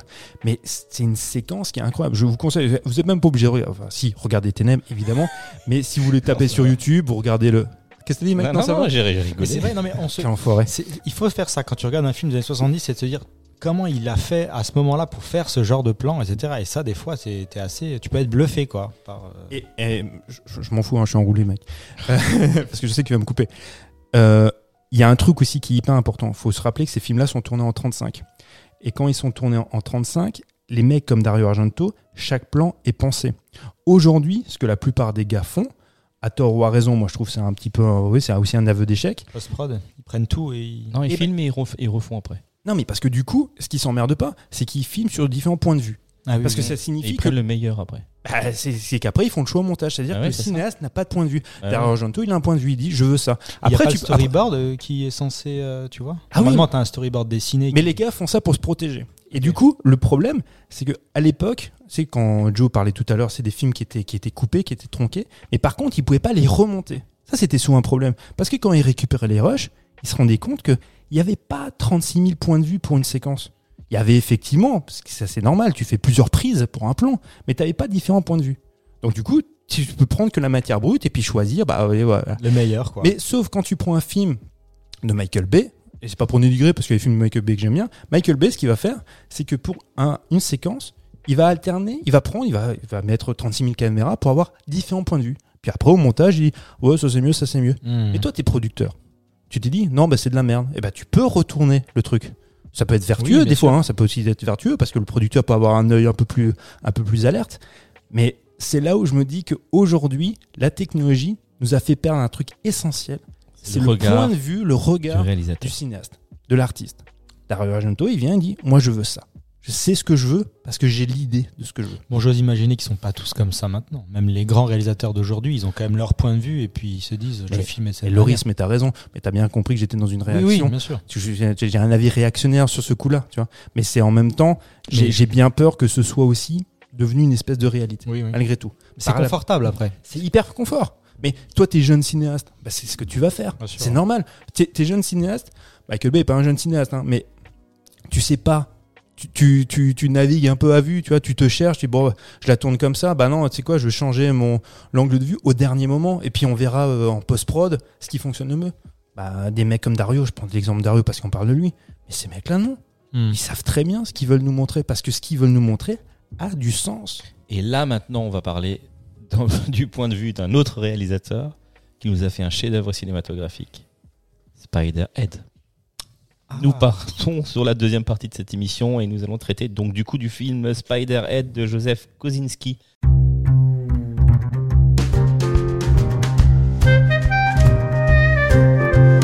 Il se fait chier, il y avait Disponible encore plein de trucs à dire sur. Actuellement. Et là, il me fait chier avec Sur- Spider-Head. Mais de toute façon, Spider-Head, ça va être Sur- du torché. Qui, qui est sur Spider-Head? Et nous Il y a que nous trois? Bah Fallait- ouais, fallait Toi aussi, t'es sur Spider-Head Non, c'est pas sûr. Fallait te mouiller la nuque là, hein. il y a la descente vertigineuse. Mais c'est ce que Passer je dis, ouais, ouais, Ok. c'est vraiment. Donc, mais en fait, on peut, si, si tu as envie de qu'on fasse une émission euh, de 3 heures euh, et que tu tu t'écoutes parler, il n'y a pas de problème. on, peut, on, peut, on peut le faire. Mais voilà, Non, là, bah, on on- ouais. il faut qu'on passe à autre chose. Oui, et puis après, t'as encore des, des histoires drôles à nous raconter. Voilà, et, puis, euh, ça. et tes histoires de danse. Alors, Spider-Head. Synopsis, Mike. Alors, le synopsis, bon, euh, bah, en fait, c'est dans un du coup, j'en profite, je bouffe. Vas-y, c'est dans un futur proche, des, deux- des détenus se voient offrir la possibilité de se porter volontaire euh, comme sujets médicaux afin d'écourter leur, euh, leur peine et avoir un, un confort, enfin un des conditions de vie euh, plus, plus, sympa. plus agréables, Plus plus sympa. sympa. Voilà, ça c'est un peu le, le, le pitch. Au casting, on a, alors là, les noms purés. alors. Chris Hemsworth, Thor. Thor, voilà. Miles, Miles, Miles Taylor. Exactement, Top Gun 2. que vous avez. Journey Smollett et Marc Pagiu. Voilà. Voilà. Euh, qui a un avis euh, éclairé sur ce film-là? Alors moi, pour vous dire franchement, je l'ai, je l'ai mis et j'ai euh, quitté euh, un quart d'heure avant la fin tellement c'était nul. Ah ouais, t'as Ouais. vraiment. J'ai t'as- même pas vu ce qui se C'est dommage passait à parce la que fin. le coup de théâtre est quand même assez Ah, exceptionnel. c'est fait, c'est fait. Euh, la dernière séquence est drôle, j'ai j'ai un peu siri- j'ai un Non peu mais moi, la question que je posais en en préambule de cette émission, c'est comment Alors, film com- Netflix déjà. comment tu peux Non, Oui, moi, c'est pourquoi pourquoi et comment Pourquoi Alors, Mais pourquoi faire ça non, mais pourquoi Mais- tu... Mais attends, mais ça, tu te poses la question Attends. pour chaque film Netflix. Oui, mais comment tu peux être un. un- apparemment, il n'a pas fait des films. euh, il a pas fait des films euh, aussi pourris que ça tout le temps. Il a fait euh, Top Gun Maverick le dernier là, qui était plutôt un bon film. Tu es allé le voir au cinéma. J'étais Incroyable. incro- ouais, incra- incroyablement surpris. Et puis euh, Il avait fait Tron aussi, j'étais Oblivion. j'étais pris dans le dans, le- dans le truc. Et, euh, et quoi Qu'est-ce qu'il dit et, donc, et donc voilà. Et comment tu peux passer d'un truc comme ça, plutôt sympa ou haletant, à une merde pareille quoi? Mais je pense que le- il faut vraiment. Alors, le film, faut peut-être le prendre sur deux, tu vois, euh, aspects différents. T'as le côté réalisation et le côté écriture. Oui, parce que là, effectivement, le scénario n'est pas de lui. Ouais. Lui, il est uniquement Exactement. dans la, dans, Lui, il est dans, dans la réalisation. Là, il est vraiment en il mode, prend son euh, truc et puis on lui dit tu fais ça et il le fait. Et, je- et en et fait, il, le, il le fait bien. bah, justement, Ouais, parce qu'il y a des fils, il y a des, il y a des, il y a des points de vue et des- de la mise en scène plutôt sympathique dans. Bah, euh, Moi, en tout cas, quand j'ai vu ce film, j'ai eu dire, enfin, ouais, à la fin du film, je me suis dit bon, et en fait, j'ai vu des trucs plutôt cool en termes de mise en scène. Je me suis dit, c'était assez confortable à regarder. donc là, ah ça oui, vient voilà. de lui. Non, c'est confortable à regarder. Oui, C'est pas, c'est pas très ingénieux, c'est pas très Non, innovant, c'est confortable. Confortable à regarder. Par contre, sur le fond, effectivement, j'étais absolument pas surpris parce que c'était un scénario, Et là, il comme il y en a beaucoup dans Mhm. les films Netflix, où on prend une production écrite, qu'on traduit en script et ça donne un film. Bah, et, c'est un- et effectivement, l'histoire est convenue, c'est un peu nul. Euh, Et c'est faussement. euh, moi, ce qui, ce qui m'énerve le plus, c'est que c'est faussement subversif. et oui, c'est- oui, et c'est bah pro- oui. et c'est propre à Netflix qui. euh, alors, il surfe un petit peu, c'est sur la vague Black Mirror, c'est ça, c'est un grand Black Mirror en Voilà. moins bien. en beaucoup moins bien, parce que Black Mirror, qu'on aime ou qu'on n'aime pas, je pense que sur chouette. cette table, on aime bien, on aime bien. on aime beaucoup. Mhm.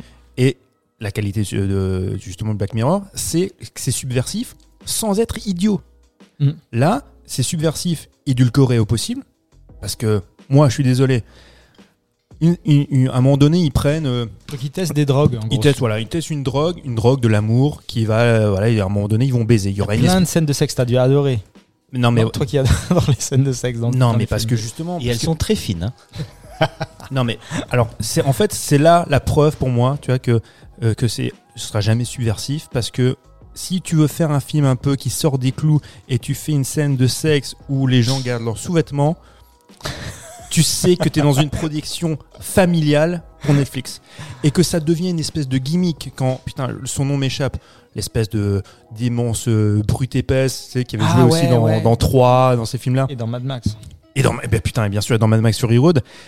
Et là, c'est censé devenir une espèce de gimmick, tu vois, drôle sur l'éventualité qu'ils pourraient coucher ensemble. Mais putain, mais fais-les coucher ensemble. c'est ça qui serait bien. Évidemment. Ça- alors, c- soit ça pour, alors, parce que là, du coup, subversif, ça ne serait pas, mais au moins ça pourrait être un, je sais pas, un peu, un peu drôle, un peu quelque chose. Mais non, parce que tu vas jou- jouer justement sur ces trucs-là. Ah ben non, je vais pas coucher avec lui parce que j'ai déjà couché avec la nana. Puis cette fois-ci, vous allez pas m'avoir hein, parce que la brute épaisse. Mais non, mais, mais justement, vas-y. Hmm. Enfin, c'est- pas que le film soit timoré, c'est que le film, il est, mais il est plat, il est bête, il est jamais innovant, il est jamais intelligent. Mm. Et ce- et c'est censé, c'est ce qu'on disait tout à l'heure en off, c'est censé être un véhicule pour Chris Hemsworth, Il qui, est producteur, c'est ça? producteur, qui veut cacher, casser son image avec ce film-là. On a tendance à vouloir le comparer à une espèce de Brad Pitt, c'est un peu plus musculeux. Brad Pitt à son âge, quand, Ah, il, casse son, autre i- chose, quand, euh, quand il casse son image, C'est Fight Club Non, c'est pas Fight Club. bah, il, y a Fight Club, mais il fait l'armée des douze singes. Ouais, ouais, c'est ça. c'est ça. Et, et il est- quand lui, il est producteur avec euh, Plan B, c'est quand même autre chose. Hmm. Non, mais il Non, est taillé en V. Non, mais attention. Pardon? Alors, bon, il y a, vous n'en entendez pas. Il y a Jules qui en qui dit qu'effectivement, il est, il est taillé en V dans Fight Club. Bien sûr qu'il est taillé en V. Mais c'est pour casser. Justement, c'est cette image. euh, Mais, mais justement parce qu'il joue justement sur, sur le sur l'aspect sur le sur le physique et en fait ça devient un miroir en fait de ce qu'on attend d'un mec qui est qui est gaulé et, il y a- il y a- et c'est là où justement on joue sur les codes de la masculinité. Chris Hemsworth il a pas cette intelligence là. Il est, il, il est très beau, moi je le trouve très très beau. Il est musclé, il est tout ce que tu veux. Il pourrait être même un bon acteur, mais il n'a pas l'occasion de nous le prouver. Pas encore, ouais. Il a pas, Parce il a- que ces autres productions Netflix, c'est pareil, c'est un peu. Mais non, mais c'est bas du front. Mais bien sûr. Il, il a alors son titre de gloire, c'est qu'il a tourné chez Michael Mann. Bon, soit. Mais sinon, à part ça, Ah, c'était sur le, le- Non, non, il a fait aussi le film euh, de Formule 1, non? Qui est bien. qui est pas dégueu. Ouais, c'est vrai de Hein Ron Ouais, Howard. bien. Ouais, ouais, de Ron Howard qui, Ouais, est est, bien. qui est vraiment bien sur euh, Niki Lauda et euh, ouais, le ouais. duel Ford, Oui. euh, c'est pas Ford Loda ou je sais pas quoi. non? Euh, non non. ah putain, je sais plus. Bon, Rush. Rush, ouais, qui était, qui est, Rush. ouais, qui est, qui est Allez, qui est vraiment on pas lui mal. donne ça. Allez, ça on lui donne. Allez, on lui donne le Michael Mann et on lui donne euh, un Ron Howard. En plus, c'est un bon Ron Howard. Ouais, Faut le noter, c'est pas, c'est pas tous les jours que ça arrive. Mais, mais du coup, voilà. Donc, on a un, un acteur producteur qui, euh, qui est pas au niveau. Alors que c'est une, c'est une resta, mais il, il arrive pas à faire impulser quelque chose. Il choisit un cinéaste qui, depuis quelques années, Oblivion, là on l'a vu avec Top Gun, et ben le mec, il travaille en collaboration avec un vrai acteur producteur, Mhm. un acteur producteur d'émurge qui s'appelle Tom Cruise. Ouais, c'est clair. Ça, t'imagines le mec qui passe de Tom Cruise à Chris Hemsworth, euh, il se casse la gueule parce que Tom Cruise qu'on aime ou qu'on n'aime pas, c'est un patron de société. Quand le mec il vient, Bon, il sait ce qu'il veut. Oui, mais un- une, mais- une boîte de prod, tu lui, tu lui proposes Tom Cruise et tu proposes Chris Hemsworth, je veux dire, en termes de bankabilité, c'est kiff-kiff quand même, tu vois. Alors au- sur aujourd'hui, l'image. aujourd'hui éventuellement sur l'image. Moi, enfin, On est d'accord. Sur le fond, peut-être pas, mais sur l'image, clairement. moi je suis pas d'accord. Un Américain euh, qui, va, qui adore les films Marvel, il va voir Chris Hemsworth, c'est Ben c'est non, vieux. Quoi. ben non. Ben, enfin, ça, ça, c'est nouveau mon avis, c'est ce que je disais la dernière fois. Chris, Chris Hemsworth, personne ne le connaît. Thor, tout le monde connaît Thor. Mmh, mmh, mmh. Robert Downey Jr., moyen. Euh, Iron Iron, Man. Tout le monde connaît. C'est sûr, il y a le côté. euh, Tom Cruise, ma mère connaît Tom Cruise. oui, Chris que Hemsworth, elle sait pas qui Bon. c'est. Elle sait qui est Thor, elle sait pas qui Ils ont pas la même carrière, quoi. Aussi. Bah non. Tu vois ce que je veux dire? Non, non.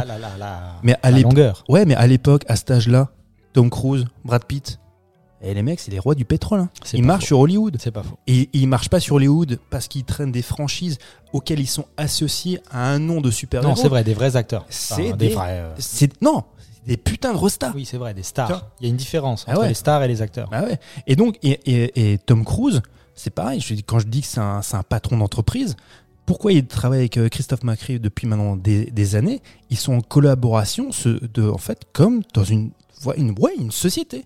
Donc il dit, le mec, il dit voilà, je veux toi, t'es mon collaborateur, on travaille ensemble dans l'écriture, Ah oui, dans la mise en mais- scène, dans la prod. Mm. Et il quand le mec il vient, quand Tom Cruise il vient avec un projet, il n'y a, enfin, il y a pas de place au hasard. Il y a eu des loupés, on pense à la momie, genre un truc, il y a eu des, des ratés. Mais putain, c'est, enfin, il y a un cahier des charges derrière, il y a quelque chose. Il, Chris prend des, Hemsworth- il prend des gros risques. il prend des risques, voilà. Chris Hemsworth, il dit bon, là j'ai lu un article dans New York Times, New York Times, je ne sais où. Ah, c'est lui qui a proposé le, le script de ce truc Je, je suis pas sûr. Je crois que c'est un, une espèce de scénar, c'est qui traîne en- dans les cartons depuis un Ah moment. oui, dans Il les fameuses piles. euh, Voilà, la blacklist.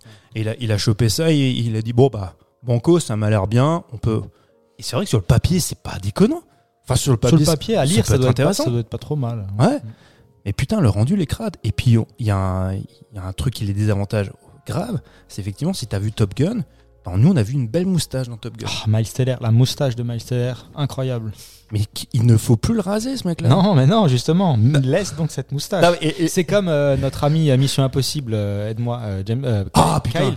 Cavill, Cavill, Cavill, Henry Cavill, Henry Cavill. avec Ah sa oui. moustache. Ah bah Ne- oui. Garde ta moustache. Mais évidemment.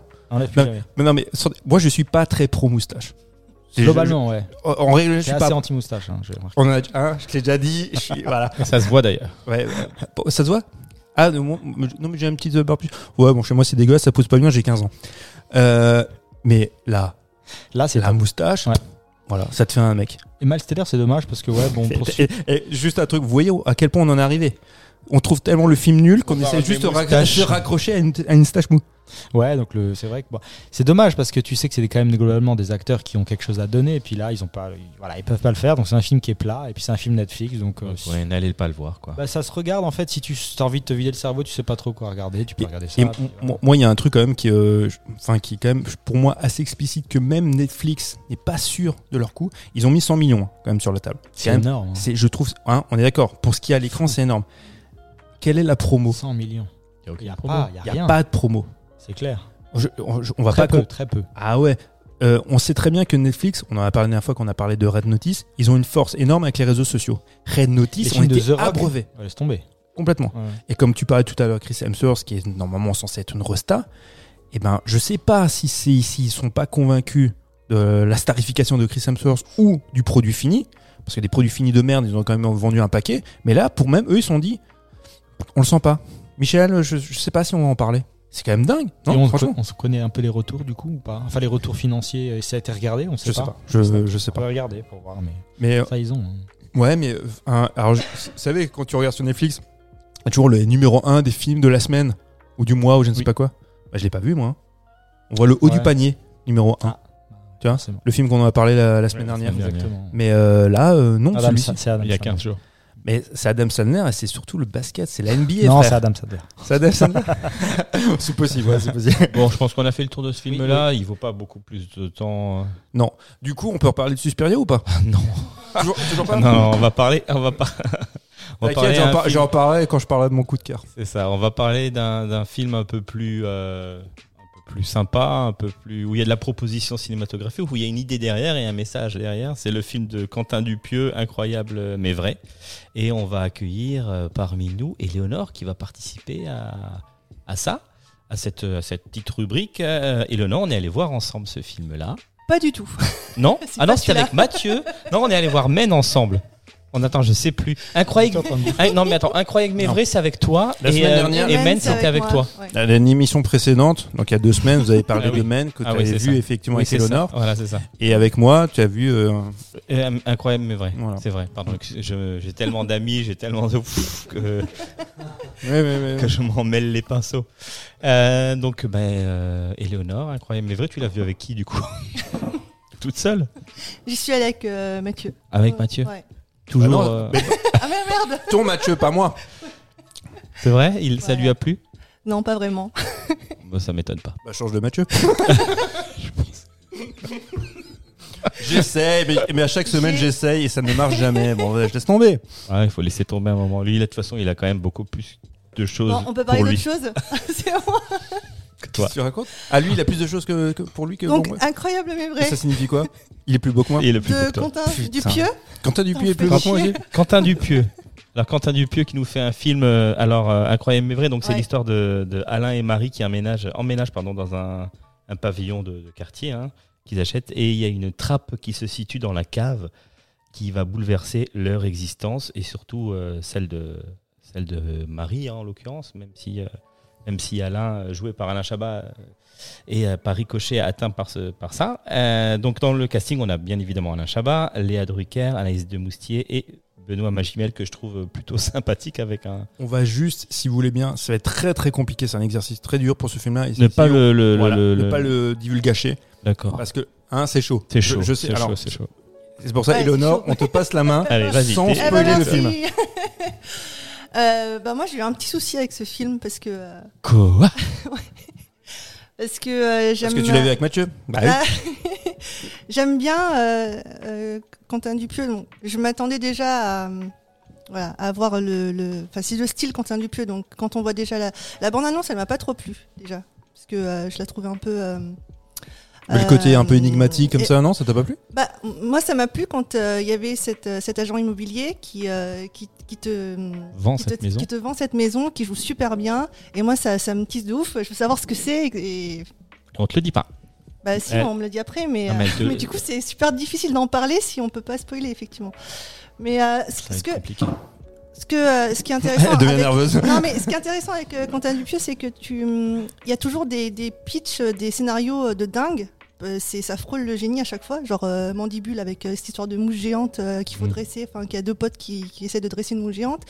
T'as l'histoire du daim, donc le daim bah, avec Jean Jean Dujardin d'argent qui, est avec, qui passe en ce moment sur Netflix. c'est quand même l'histoire du, du- d'un- blouson qui est personnalisé, qui est personnalisé pardon, et euh, donc du coup Jean Dujardin veut buter tous ceux qui portent un blouson finalement parce qu'il va être le seul monde à porter un blouson. Ça c'est le pitch. Ouais, mais, mais justement, alors, bah, justement, en fait, t'as pas le sentiment que sur les films précédents, que les films, les films que t'as cités, euh, Mm. surtout en fait, Mandibule j'ai moins aimé, mais on, on parle toujours en fait sur un, un- un postulat de départ, c'est qui est finalement effectivement, c'est écrit sur un post-it, hein. c'est un- Ouais. t'as une idée, un concept. On est sur le film concept. Là, je trouve que c'est plus innovant C'est plus, oui, parce que t'as- il y a moins le côté absurde. Bah, bah, t'as ah, bah, de bah, quand même de l'absurde, mais je veux dire, tu t'es pas limité à un concept. Parce qu'à chaque Ouais. fois, tu vas de surprise en surprise et tu n'arrives jamais à anticiper le truc. Là, effectivement, quand tu parles de mandibule, t'as le concept, t'as la grosse mouche. Et après, Oui. qu'est-ce que tu fais quand côté- une... Là pour le coup c'est le côté absurde. C'est le côté absurde, mais qu'est-ce que tu fais quand t'as une grosse mouche C'est con quand tu dis comme ça. t'as- Ou qu'est-ce que tu fais quand Mais tu as, quand un blouson qui, Oui. qui est habité, qui t'habite Oui. Qu'est-ce que tu fais avec ça Il a fait steak. il a fait avec un pneu aussi non Avec Robert, fait, ouais. et avec Rubber. Avec- Rubber- Bon, Rubber qui est quand même vachement cool. Moi, j'aime beaucoup. Mais, euh, mais là, par contre, je- trouve que justement, t'es pas limité juste au concept. Mm. Parce que y a, ça trame, ça, ça charrie d'autres choses. C'est vrai que c'est c'est très compliqué parce que les gens doivent dire, mais de de quoi, quoi il parle C'est très compliqué. Ouais. Euh, moi, enfin, on en parlait avec Mike. Excuse-moi. je- Non, non, vas-y, continue. on en avait parlé avec Mike. C'est vrai que nous, ce qui nous avait bluffé quand même, c'était. On sort de la salle, on est un peu, disons, plus que circonspect. On n'est même pas tout à fait d'accord tous les, tous les deux en train de se dire on a aimé, on n'a pas aimé. Mm. Une chose pour laquelle on était OK, enfin, c'est le jeu des comédiens. Oui, clairement. Moi, déjà, Drucker, enfin, je, je l'adore. Enfin, sans déconner. Ouais, enfin, elle- elle- elle est putain, mais elle est, Ouais. enfin, elle est toujours juste. Enfin, euh, Agnès de Moussia, elle est, elle est super bien parce que, tu sais, que moi, moi-même, dans la bande-annonce, je l'avais pas reconnue. Parce qu'elle est, elle est un peu une espèce de petite pain beige, comme Mhm. ça, un peu, un peu pin-up. Et euh, bon, Chabat, voilà, Chabat, il fait du façon, C'est ce que j'allais dire. Chabat, il joue toujours du Chabat. On le verra toujours, c'est le même personnage, le même Voilà. phrasé, la même. Ça. euh, ouais. Be- Benoît Magimel, ça fait maintenant quelques années, il est en train de se métamorphoser en, en Marlon Brando. Il est exceptionnel. Ah, mais ouais. Et physiquement, c'est exceptionnel son changement. Ouais, j'ai mais- pas, pas adhéré quoi. Je- C'est vrai Non, je suis désolée. Non, Ah ouais je sais pas. Ah non, mais moi, en fait, euh, ouais, il y, a- il y a Jules qui nous fait un signe du pif, comme quoi il prend. il tape- oui, ouais, mais clairement. Enfin, mais je, je pense. un- c'est Ouais, ouais. Donc, ah oui, euh, je suis en train de parler par Borboric, mais dont je voulais vous expliquer, comme quoi il tape dans la coke et dans l'alcool. Et ça, et ça se voit sur son physique, et ça se voit sur son jeu. Et moi, je, lui, do- je trouve que ça lui donne une aura. J'ai l'impression de voir Philippe Seymour Hoffman et Marlon Brando. Je- Mm. Sans déconner, il, il est, maintenant, il est, il est devenu, il est passé une espèce de transformation physique dans son jeu et même dans sa voix de cet acabit-là. Mais Mais et quand je dis ça, j'exagère même pas. Ouais, il est, il est bouffi, mais en même temps, c'est quand même dommage. Ouais, Et après, ouais, mais c'est pas grave. Non, mais on s'en s'en fout. Enfin, on va. on tu le, vois- on le connaît pas. non, mais tu vas pas. Non, mais, mais non, mais c'est si pas quand ça. même. Tu vas pas dire, ouais, Marlon Brando, il a pas tellement bien joué parce qu'il était trop gros. Ah non, non, ah non, non, mais par rapport à ce qu'il était avant. Oui, mais nous, on s'attache pas au physique. Parce que si c'était le gars, le gars, euh, bon, tu vas me dire, on fait de la radio. c'est très arrangeant. non, mais moi, moi enfin, pour, juste pour revenir sur notre propos, ce qu'on disait tout à l'heure, enfin, le, on était quand même convaincus, a priori, toi pas tellement, mais on était convaincus par le, par le jeu des comédiens. Oui. Et par les, et les dialogues, qui font aussi beaucoup. Hein, Pour, Mm. pour donner. En fait, moi, ce que j'aime, c'est que donner un semblant de réel dans quelque chose. Une, fantastique. situation dans fantastique. une Oui. situation Ça, fantastique. il le fait tout, enfin, tout le temps quasiment. quand Voilà. C'est Mais c'est oui. ce qui fait sa force. Et, Et ça marche Ouais. super bien. Ah ouais. Moi, je trouve que ça, ça fonctionne Bah, toujours. bah, on, en a pas, on en a parlé, c'est la, la scène où ils sont sur la terrasse, où ils parlent de ce qui se passe dans la maison et le, le petit plus de la maison. Et là, tu te dis, en fait, cette conversation, elle est surréaliste, en fait. Les gens, les gens ils disent Ah bon? Bon, d'accord. Hein? Bon, d'accord. Enfin, ils s'attardent vraiment très peu de temps à, ce, à un truc qui est complètement euh, dingue. dingue. ouais. Et euh, ok, bon, ils passent à autre chose et ils continuent leur vie et ils achètent cette maison, quoi. C'est dingue. Ah, Et après, j'ai j'ai quand même le sentiment que le film, il- alors tu vas me dire, c'est peut-être uniquement en surface, mais c'est quand même une des rares fois chez Dupieux où il traite de, quand même de sujets qui dépassent un peu quand même le côté de l'absurde. C'est Je vrai. Là, il y a un sujet de fond. Voilà, sur, euh, sur le temps qui passe, sur l'acceptation de son corps, sur l'acceptation du fait de vieillir, sur euh, la- et, et quand je dis ça, on a pour On je, pas, hein. Je spoil pas tellement parce que c'est compliqué à saisir, Mhm. mais et, et sur sa sexualité, sur l'acceptation de son corps et comment les autres perçoivent Oui, ça, ton oui, corps. oui. Est-ce que tu est-ce que tu modifies ton corps pour toi, pour le regard de quelqu'un que tu apprécies, pas forcément nécessairement ta femme, mais tu vois, quelqu'un d'autre, non pas pour parce que tu, tu voudrais le séduire, mais parce que tu attends son approbation. Mhm. Il y a plein de choses comme ça qui effectivement on pourrait estimer que c'est traité en surface, mais je trouvais que Oui. le questionnement était plutôt Il y a deux- intéressant. Deux, questionnements avec euh, le, le couple avec Benoît Magimel et le couple d'Alain Chabat et Léa Drucker. Hmm. Vraiment, c'est deux, deux histoires et deux, deux trucs différents, quoi. Mais deux sujets complètement différents et, ouais, traités dans le même film. euh, C'est ça. différentes, Exactement. différentes. Et tout ça, le cinéma de Dupieux, c'est pareil, c'est un cinéma qui est extrêmement resserré. On parle d'un film qui dure une heure et quart. euh, C'est vrai, c'est très court. Ah ouais, Mm. générique compris. Et c'est la plupart du temps, c'est comme ça chez lui. Quand on se tape des films de 3 heures qui sont d'un ennui incroyable, euh, là, en une heure et quart, c'est quand même. T'as tout dit. Mais je- Ouais, mais j'ai quand même trouvé qu'il y avait quelques longueurs, moi. Enfin, c'est vrai. ouais. Moi- Bah, c'est ce qui me dérange chez, chez Dupieux, c'est que il va me teaser un truc de dingue, et puis au final, je vais trouver quand même qu'il y a des. Ça fait un peu flop. C'est vrai, t'étais déçu. un petit peu, oui. t'es Ouais. dé- t'es déçu par les coups de théâtre et par les annonces du film, toi? Non, Ou bah, tu les sentais venir? Un petit peu. Voilà, c'est ça. Sérieux? Ouais, ouais. C'est le côté un peu euh, parfois prévisible qui me. Ah putain. Je suis désolée. Ça me... Ah non, mais moi je dois être un neuneu parce que moi j'ai rien prévu, enfin j'ai rien pu Ah anticiper. bah, Enfin bon, le- mais c'est difficile parce qu'on peut pas en parler plus que ça. oui, oui, oui. Donc oui. euh, les interprétations que j'ai pu avoir ou quoi, je peux pas vraiment en parler, mais euh, le mieux c'est d'aller le voir. Quoi. Non, non, mais enfin, bon, on- on- pas Mike, euh, nous on le conseille. Oui, moi je conseille ce film-là. Ouais, il, est, ouais. il est bien quand même. Hein, mais, oui, euh, moi, je- moi je le conseille. C'est un des films de Dupieux qui, qui m'a le plus intéressé de ces derniers films parce que ouais, Mandibule j'avais pas aimé. Euh, ah, qu'est-ce- Mandibule, il est bien quand même. Mais c'est le jeu Mais c'est de, le- le- euh, le jeu- d'Adèle euh, qui m'a un peu fatigué, quoi. Ouais, parce qu'il était. Ouais. Mais c'est le, c'est le personnage qui est comme ça. Oui. Moi, j'ai Mais, trouvé très drôle. Euh, La première fois quand elle apparaît, je trouve ça très drôle. Après, effectivement, ça, ça- C'est redondant, ouais, Oui, c'est fatigant. ouais, c'est un peu agaçant. Mais euh, Mais là, il, va sortir un nouveau film qui s'appelle quoi? Fumais-tu Un truc dans le genre? il, bah, il sort un film par an. Et, ce qui- et en fait, ce qu'il y a, c'est que Bah, là, Ah. deux, parce que ça sort cette année, là. oui, non, mais non, oui, mais justement. bah, Ah oui, avec le Covid. oui. ce film-là, il film, aurait oui, dû sortir l'année dernière, c'est ouais. ça, ouais. Et le danse, il est bon aussi. Hein. Euh, Jean il joue vachement bien dedans. Alors, hein. moi, c'est c'est un truc qui. Bah ouais, mais t'as raison. En fait, moi, je me pose toujours la question est-ce que. Parce qu'on on parle souvent de la direction des, des acteurs. Est-ce que Quentin Dupieux est un excellent directeur d'acteurs ou il, simplement il s'entoure bien et il a des bons dialogues Mais en, en Il- fait, il je s'entoure pense qu'il il s'entoure bien et en plus, ce qui est intelligent, c'est qu'il réutilise les- quasiment le même casting dans, dans tous ses films. Enfin, il a toujours quand même euh, Alain Chabat. euh, Ouais, Chinaba, c'est la il, deuxième il fois. a ouais. deux, mous- Ouais, deux- pas toujours, deux moustiers qui euh, est dans ses, dans ses films aussi. Il y a Adèle qui Il- va être il- dans le prochain et qui était dans. Et puis, Enfin, tu il, vois, il il a toujours les par mêmes, donc, des, par des du- acteurs qui ont le sens comique. Du coup, il les connaît, il sait comment les. Il sait Et Judor, les- au début, beaucoup Judor, Steak, où il y avait Wrong Cops. Wrong Cops, Ah c'était complètement délirant. Moi, j'ai. Enfin, je- non, mais je les ai tous vus en fait. Euh, Rubber, moi, j'avais effectivement, j'avais, c'est un film. que- bah, on a découvert de façon Dupieux en tant que cinéaste avec euh, Rubber, qui était vraiment, vraiment top.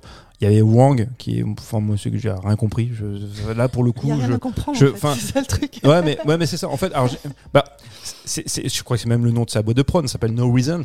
Et, euh, et là, pour Wang, enfin, tu te disais, oui, bah, il y a, s'il y a une raison, effectivement, je pense qu'il y en a pas, mais même s'il y en a pas, je la saisis pas, je saisis rien. Bon, peu importe. Mais Wrong Cops, c'était, c'était super drôle avec, non, mais le casting improbable. Wrong Tu as Marine Monson et Eric Judor.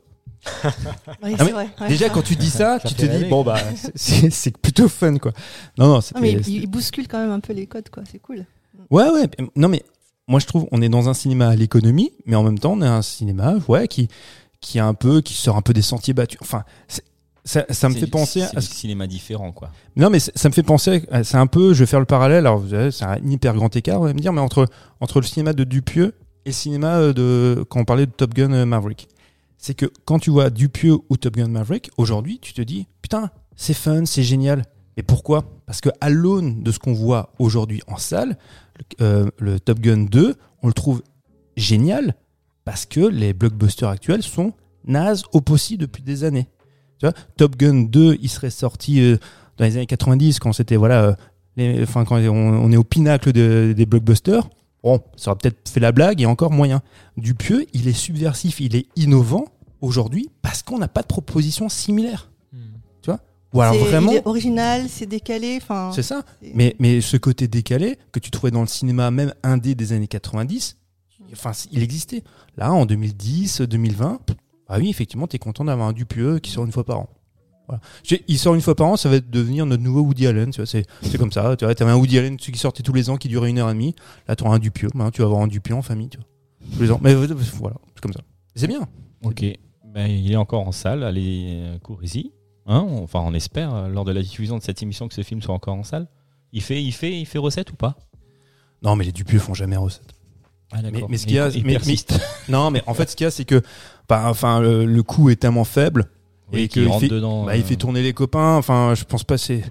Enfin, Chabat, il va pas demander grand chose, les autres non plus. Tu vois, c'est des films de copains finalement. hein. Oui, ça leur Donc, il- prend pas beaucoup de temps dans leur planning. Quoi. Ah, c'est ça. Donc euh, voilà. euh, donc non, bah, ça, ça- ça- j'imagine ça va rentrer dans ses frais, peut-être à l'international, parce que il a, il a une, il a une, il a une, il y a une, enfin une hype. On va dire qu'il est, il est reconnu international, surtout aux États-Unis. Il fait aussi, et lui, il- il a plusieurs casquettes aussi. Il fait de la, de la musique, musique. il est DJ. Ouais, Mister Oiseau. hmm. C'est ça. ouais. C'est comme le ça qu'on l'a de- connu. Des gants de toilette, là. Ouais, Oui, oui. Ouais, c'est comme ça qu'on J'ai jamais, ouais. j'ai jamais identifié euh, l'animal en question. C'est c'est quoi C'est un chien? Ouais. Un truc comme Un ça chien chien Ouais. et le singe. je sais pas Ah trop. ouais, c'est Ah un oui, là, mélange en des train, deux, ouais. ouais, qui est jaune. avec un, avec un canari. Ouais. Ouais, c'est ça. Ok, ben merci, euh, merci pour cette rubrique des coups de cœur. On va passer à la rubrique euh, des coups. de- Non, Mike reste avec nous. non, la rubrique des actus. On a fini. On va passer à la rubrique des coups de cœur. Pardon, merci. Alors Mathieu, Pardon, pardon, merci. C'est moi qui commence c'est toi qui Allez, c'est moi commence. qui commence. Ok, donc je vais reparler du cinéma italien. Alors, on en a pour une heure. Vous êtes- Alors, qu'est-ce qui se passe? Eleanor est en train de se dire oui. Qu'est-ce qu'il y a, Eleanor elle a un coup de cœur. Qui a un coup de cœur? Allez, on- c'est quoi? Moi, j'ai. Toi, tu as un coup de cœur? Mike a un coup de cœur? Ouais, tout petit. tout petit. mais, tu, mais oui, mais tu as un grand cœur. par C'est ça. Ok, alors mon coup de cœur, c'est comme, euh, comme il y a un mois déjà, je vous avais parlé d'un film de Mario Bava. Et ben là, je réitère. La dernière fois, je vous avais parlé du Masque du démon. J'espère qu'entre-temps, vous l'avez tous acheté en Blu-ray. C'était une édition magnifique. Ils sont en train de tous me sourire bêtement parce qu'ils ne l'ont pas fait et qu'ils n'ont pas vu le Masque du démon. Mais je suis sûr que cette fois-ci, ils vont faire. Le ils vont aller voir les trois visages de la peur. 1963, Mario Bava, c'est un film, un film à sketch. Euh, c'est trois sketchs. Il y a une espèce de fil rouge tout de même. C'est présenté en plus par. euh, il y a Boris Karloff qui joue dedans. Alors qui est Boris Karloff? Vous savez tout ce qui est Boris Karloff. Oui, on l'a oui, souvent oui. évoqué. C'est Frankenstein. C'est le Frankenstein euh, originel des, des films. Et En plus, Boris Karloff dans ce film-là, qui joue le narrateur, mais en même temps qui jouera aussi un, un- un personnage dans un des sketchs. C'est la première fois, malgré tout, parce que même si on, on identifie Karloff comme étant un, pers- un comédien qui joue des personnages monstrueux, ce sont toujours été des personnages monstrueux, mais avec beaucoup d'humanité. Là, c'est la première fois qu'on va le voir dans un, rôle où il est plus mauvais, il est un peu méchant, il a un regard un peu plus, un peu plus trouble. Et ce film-là, donc ces trois sketchs, je vous promets, vous allez les voir, vous allez dire, ok, d'accord, maintenant je comprends. Je vois d'où vient les, les Conjuring, je vois d'où vient tous ces films-là. Je, je vois le premier sketch, en plus qui est tourné avec euh, Michel Mercier, Michel Mercier, actrice française, magnifique. Vous regardez le, premier sketch, vous dites, ah oui, d'accord, Scream, d'accord. La séquence d'intro de Scream, quand, quand l'autre l'appelle, quel est ton film préféré? D'accord. Donc, les, bah oui, Wes Craven et Kevin Willison, ils ont vu les trois visages la peur de Maro Bava. Le troisième sketch, euh, je ne vais pas raconter, s'appelle, euh, je crois qu'il s'appelle La goutte d'eau. Je dis pas de bêtises. C'est, je pense encore aujourd'hui, le film qui me terrifie le plus. Mais vraiment, il y a, y a y a une séquence. Vous savez que ce genre de film, je sais pas si vous avez vu le- la première adaptation de Cimetière au cinéma. Non. Les, vous savez, on a souvent parlé des corps, des corps des personnes âgées quand ils sont Ah oui, voilà ouais. au-dessus. Bah, ce, que, ce que fait Harry Aster dans Voilà. ses films. Quoi. Mais lui qui présente les corps nus. Mhm. Là, il y a le, le- la difformité des corps. Le, le- le corps qui vieillit, qui, ouais, qui, est, qui est un peu difforme et qui est dans une position qui te met mais, mal à l'aise au possible. Je promets, vous regardez, enfin moi en tout cas, ça fait la blague. Je vois encore le, le plan aujourd'hui. Tu dis, waouh, c'est hyper creepy, c'est hyper flippant. On parlait avant, voilà, des couleurs dans Suspiria. Vous voyez le- le- les trois visages de la peur. Vous dites, ouais, la colorimétrie, la force de la mise en scène, l'évocation de ces couleurs, mais c'est magnifique. C'est un film qui est sublime. Ça fait partie vraiment des, grands chefs-d'œuvre de Maro Bava. Donc il faut voir ça, il faut voir Le Masque du démon. Il faut voir, si vous voulez, moi je l'ai encore vu récemment, il faut voir euh, Hercule contre les vampires. Ah oui, ça faut absolument voir. Avec euh, Hercule contre les vampires, avec euh, en plus avec euh, no- notre ami Christopher Lee. Donc il y a Christopher Lee, Ah. forcément il y a des vampires. Mais non, parce que comme d'habitude, c'est un titre mensonger parce qu'il n'y a pas de vampires et Christopher Lee joue un sorcier. Et il avait fait La planète des vampires, la planète de vampires que j'ai vu en. Et il n'y a pas de vampire non plus? Et il n'y a pas de vampires non plus. Mais par contre, vous voyez la planète des vampires, vous dites Ah ouais, Dan O'Bannon, il a vu la planète des vampires et après avoir vu ça, il a écrit Alien. Vous, vous avez Alien dans la planète des vampires. C'est pas une vanne, hein, je, je vous le promets. Mais il faut vous dire, c'est Alien, mais euh, tourné avec euh, la colorimétrie de Suspiria. Très riche en couleurs, très très pop. Alors, c'est pas mon film préféré Mario Bava. Beaucoup le portent nu, ce film-là, est considéré comme un film culte. C'est un film culte parce que aussi par les influences qu'il a, qu'il a, qu'il a engendré. Moi, je, je, je soutiens toujours, voilà, chez Bava, les trois visages de la peur. Euh, je disais le masque du démon. Euh, Qu'est-ce que je disais ah, Six femmes pour l'assassin. On en a parlé tout à l'heure. Maro Bava, c'est, enfin, c'est marrant, c'est comme Argento à l'époque. Euh, Tu vas me dire, ah, Bava, c'est euh, c'est encore antérieur, mais faiseur, grand faiseur pour tout le monde, grand artisan, même lui se considérait comme ça.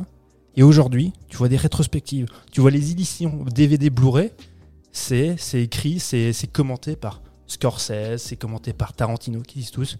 Mais le gars, c'est, enfin, le type marche sur l'eau. Enfin, c'est, il a touché pareil à tous les genres. Le type marche sur l'eau. Donc, regardez absolument. Très belle édition au chat qui fume. Je répète à chaque fois, c'est une des meilleures. euh, Qu'est-ce que c'est que cette édition mais. L'édition de Quentin Dupieux. Ah, c'est trop cool. ouais. Vous, conna- non, vous connaissez pas le chat qui fume? Le chat qui fume, en fait, c'est euh, bah, c'est des, c'est des Français, comme son nom l'indique, qui sortent énormément de films, euh, tu vois, italiens, américains, des films de genre, des films euh, un peu méconnus ou des rééditions, mais en plus, ce qu'ils font, ils En boîte C'est c'est matérialisé ou c'est en DVD Blu-ray. Et en fait, ce qu'ils font surtout, qu'ils travaillent aussi sur la remasterisation des films. Ils récupèrent pas juste la copie et puis te la balancent. Ils bossent dessus. Ah, ils bossent dessus. Tu vois, parce que des fois, quand ils annoncent, moi je les suis un peu, quand ils annoncent ce film-là, ils ont sorti une édition exceptionnelle sur Possession. J'en avais parlé euh, l'an dernier. Quand ils sortent Possession, quand ils l'annoncent, tu te dis, ah bah Possession va sortir demain à Fnac. Non. Ils vont travailler sur Possession. Ils vont remasteriser le film. Ils vont travailler sur le son, sur l'image, et tu vas pas le trouver à la Fnac. hein. Tu vas le commander chez eux. Ouais, c'est ça. Tu vois, Ah, c'est bon. Après, ça coûte un peu du pognon, mais franchement, C'est vrai, c'est combien une, une édition comme ça, remasterisée, pour un film normal? Combien tu payes? Euh, bah, euh, moi, Ah. alors possession, possession, ça m'a, ça- je l'ai payé 30 balles, 30 euros. Ok, bon. Tu vois, là, le, les trois visages de la peur, je crois que ça a coûté, euh, je crois que ça a été 20 euros, mais euh, premier prix au départ, c'est 25. C'est des tirages qui sont souvent 1000, 2000. Oui. Et après, il faut aussi comprendre que les mecs, quand ils achètent les droits, euh, alors possession, possession, c'est plus cher. Mais il y a, il y a des films euh, retail, bah, il faut dire qu'ils dépensent entre. Les petits films, ils dépensent 5000, mais c'est souvent, ça peut être 50 000 euros, juste pour acheter les droits. Donc après, il faut retour sur investissement, il faut en vendre quand même des Blu-ray, tu vois, pour récupérer les, les, les 50 000 balles. Et ils font ça par passion. Bah, De toute façon, enfin, c'est un public de niche. hein. Donc les mecs clair. qui font ça, ce sont des passionnés qui s'adressent à des passionnés. Les mecs, ils le disaient, enfin, ils, ils faisaient d'autres boulots avant. Puis un jour, ils disaient putain, mais nous on aime le cinoche et on aime ce ciné là, ce cinéma là, et on a envie qu'il soit vu par beaucoup. Donc euh, ils s'investissent là-dedans. C'est un, enfin, moi, j'ai autant de passion pour les films qu'ils vendent que pour ces gars-là. Mhm. Enfin, je trouve ça formidable. Oui, c'est souvent c'est ça, un public de passionnés, mais comme tu dis, souvent rémunéré en passion. Ah ouais. Bah, c'est- quand on disait tout, C'est Ah, beau. Comme, comme nous, comme Faut comme nous. Comme vous en ce Ah moment, vous êtes rémunéré, rémunéré en passion. Exactement. et en binouze. Et en binous, et en tarte à l'oignon, et en accueil sympathique. Et... Bon, bah, j'a- j'arrête, j'ai assez parlé, je vous laisse. Voilà, donc euh, je, je- Comme tu veux. Ouais, comme ça après on peut, on peut terminer. Alors moi le, le mien il est très très court. euh, c'est euh, un podcast, voilà, comme à l'accoutumée. La semaine dernière j'ai fait, là il y a deux semaines j'ai fait un coup de cœur sur un autre, dans un autre domaine, mais voilà. Donc c'est le ce que c'était. C'était quoi il y a deux semaines? Réécoute l'émission. donc c'est un podcast moi qui adore les affaires criminelles. J'adore ça. Euh, Et comme beaucoup de Français d'ailleurs, c'est les podcasts les plus écoutés euh, des affaires des crimes, etc. Ah, comme etc. la dernière fois avec le dauphin là et la piscine. C'est ouais, Ah c'est oui, raconte-nous l'histoire ouais. du dauphin. Ouais, non, il faut réécouter les épisodes et vous pourrez rire, vous pourrez rire à mes blagues. Euh, donc c'est le podcast de RTL qui s'appelle Les Voix du crime. Alors c'est un podcast un peu différent. C'est un podcast qui donne euh, la parole à des avocats, des enquêteurs, à des proches euh, des victimes et des assassins euh, ou suspects ou coupables ou innocents et qui donnent leur point de vue euh, sur euh, des affaires criminelles en cours ou, des personnes qui sont, euh, qui sont accusées de, meurtre. Et donc euh, c'est assez passionnant, ça dure, euh, ça dure entre, ça dépend en fait, ça dure entre 30 et 1 heure euh, d'intervention. Et euh, c'est plutôt cool, donc vous pouvez retrouver ça sur, euh, sur euh, la plateforme, euh, toutes les plateformes d'écoute ou alors sur le site et l'application d'RTL. Et ça s'appelle Les Voix du crime, voilà. Et il y a euh, plusieurs journalistes d'RTL qui, se, succèdent. Il y a euh, bah, Jean-Alphonse Richard, hein, comme, tout le monde, euh, tout le monde le connaît. Il y a Jérôme Florin, Nathalie Renou, tout ça, tout ça tous des, des, des journalistes RTL. Un jour, il faudrait quand même que tu nous expliques. Mais c'est quoi ce goût en fait que tu as pour pas pour les podcasts, mais justement pour ces, ces séries Moi, je, je euh, trouve ça, pa- policières je trouve ça passionnant. Je- Moi, ça me rappelle Les un derniers- coup de cœur tu- de Loris euh, Ah ouais avec de- du pont de. Ben, Voilà. Et tu Ah sais, oui, et tu ah, sais- mais tu sais quoi fantastique. Et tu sais quoi Et Pour c'est le un, coup de cœur de et c'est- Dune. et c'est et c'est C'était un des un des un des derniers films que des livres que j'ai lus. Alors, C'est euh, le- Ah, la, vérité sur euh, oui, c'est ça, c'est ça, c'est ça. de l'affaire du pont de Ligonnès et tiré de C'est fou, hein. Tiré de, de, de l'enquête comment c'est le magazine qu'il avait C'était le point. C'était pas Non, le- non, c'était non, Society. c'était Society. Society. Society. En deux volumes, en deux Oui, volumes. oui. ouais. Et ça, il est, euh, il est vraiment, c'est vraiment, c'est vraiment fou. Et le livre que je suis en train de lire, c'est sur un crash d'avion, donc euh, du coup de la Malaysia Airlines euh, MH 370. donc du, coup, tu vois, c'est. euh, alors, ça te fait pas plus peur en fait que les que les films? Parce que mais- non, mais ce que non. c'est- c'est réel en Il y a un fait. côté Moi- réel. Oui, mais justement parce Mais que moi je, moi je peux pas regarder je, euh, parce que tous ces sujets-là, l'émission c'est d'Ondelat, Ouais, moi je peux pas regarder mais ça. ça ça- cartonne. Mais moi ça me terrifie. Bah oui, mais Mais je, c'est- je regarde pas c'est ça. horrible. Faites rentrer l'accusé, ça existe Ah non, plus, je mais regarde pas ça, ça, ça, ça a car- ça a cartonné. Ça a cartonné. Et, et vraiment, tous les, en France, tous les, les podcasts d'histoire criminelle, de, ben, il y a euh, L'heure du crime sur RTL aussi de Franck Ferrand, euh, pas de Franck Ferrand, de Jean-Alphonse Richard, etc. Franck Ferrand, c'est plus l'histoire. Ouais, ouais. c'est c'est ça. Enfin bon, bref, voilà. Tout ça, ça marche du tonnerre de Dieu. Et moi, je suis, euh, je suis assez enclin, enfin, je suis assez raison, fan de ce genre de choses. Et euh, et t'apprends plein, plein de choses. Et avec le podcast là, Les Voix du crime, c'est vraiment, c'est pas un avis journalistique en fait. C'est un, c'est des gens qui, qui ont qui ont de près ou de loin affaire à, à, à, à ce qui se passe, quoi, qui, qui donnent leur point de vue et euh, racontent leur vérité, quoi. Il y a plus de, c'est plus. C'est plus réel, prenant, ouais. C'est plus prenant, ouais, ouais. Et ça s'appelle Les Voix du crime, donc voilà. Je- ouais, je- juste un truc, je- enfin, parce que là je suis en train de réaliser que comment ça se fait qu'on n'a pas commencé les coups de cœur par Loris? Je sais pas, moi Hein je vous laisse parler depuis Oui, avant, mais je suis subjugué. Mais- Parce que moi aussi, parce que quand il m'a donné la parole, sur le moment, je me suis dit, ah mais Loris, il a pas de coup de cœur. c'est pour ça que j'ai interrompu. J'ai dit, mais qui a un coup de cœur Parce que enfin, Tu vois, ça t'a Non, complètement c'est- chamboulé. Ah, parce Non. que l'ordre, c'est Loris, traditionnellement Loris. Oui. ça Ah. fait 15 ans qu'on fait cette émission. Ça fait 15 ans que Loris commence le coup de cœur. Eh ben, ok, on je fera finir pour une fois. Mais Avec voilà, un- tu finis. avec tu un finis bien. film, avec un film dont je parle depuis longtemps, euh, et que je vous saoule avec, ça s'appelle Shin Godzilla. Ah oui, Ah oui. Oui, bah voilà, ouais. personne ne l'a vu, mais tout le monde le connaît. Et en fait, c'est un film qui est donc euh, réalisé par Hideaki Anno et Shinji Iguchi, donc film japonais, sorti en 2016 uniquement au Japon, et il va enfin arriver en France par le biais de euh, Spectrum Films. Ah oui, très grande édition. euh, oui, oui, effectivement. Donc- les films du spectre. Oui, oui, ils ont fait beaucoup d'éditions. Ils font que des éditions euh, asiatiques. Et là, Enfin, non, enfin Shin Godzilla, parce Ah que c'est ouais. un des films les plus connus, les Oui, plus oui. appréciés de ces dernières années.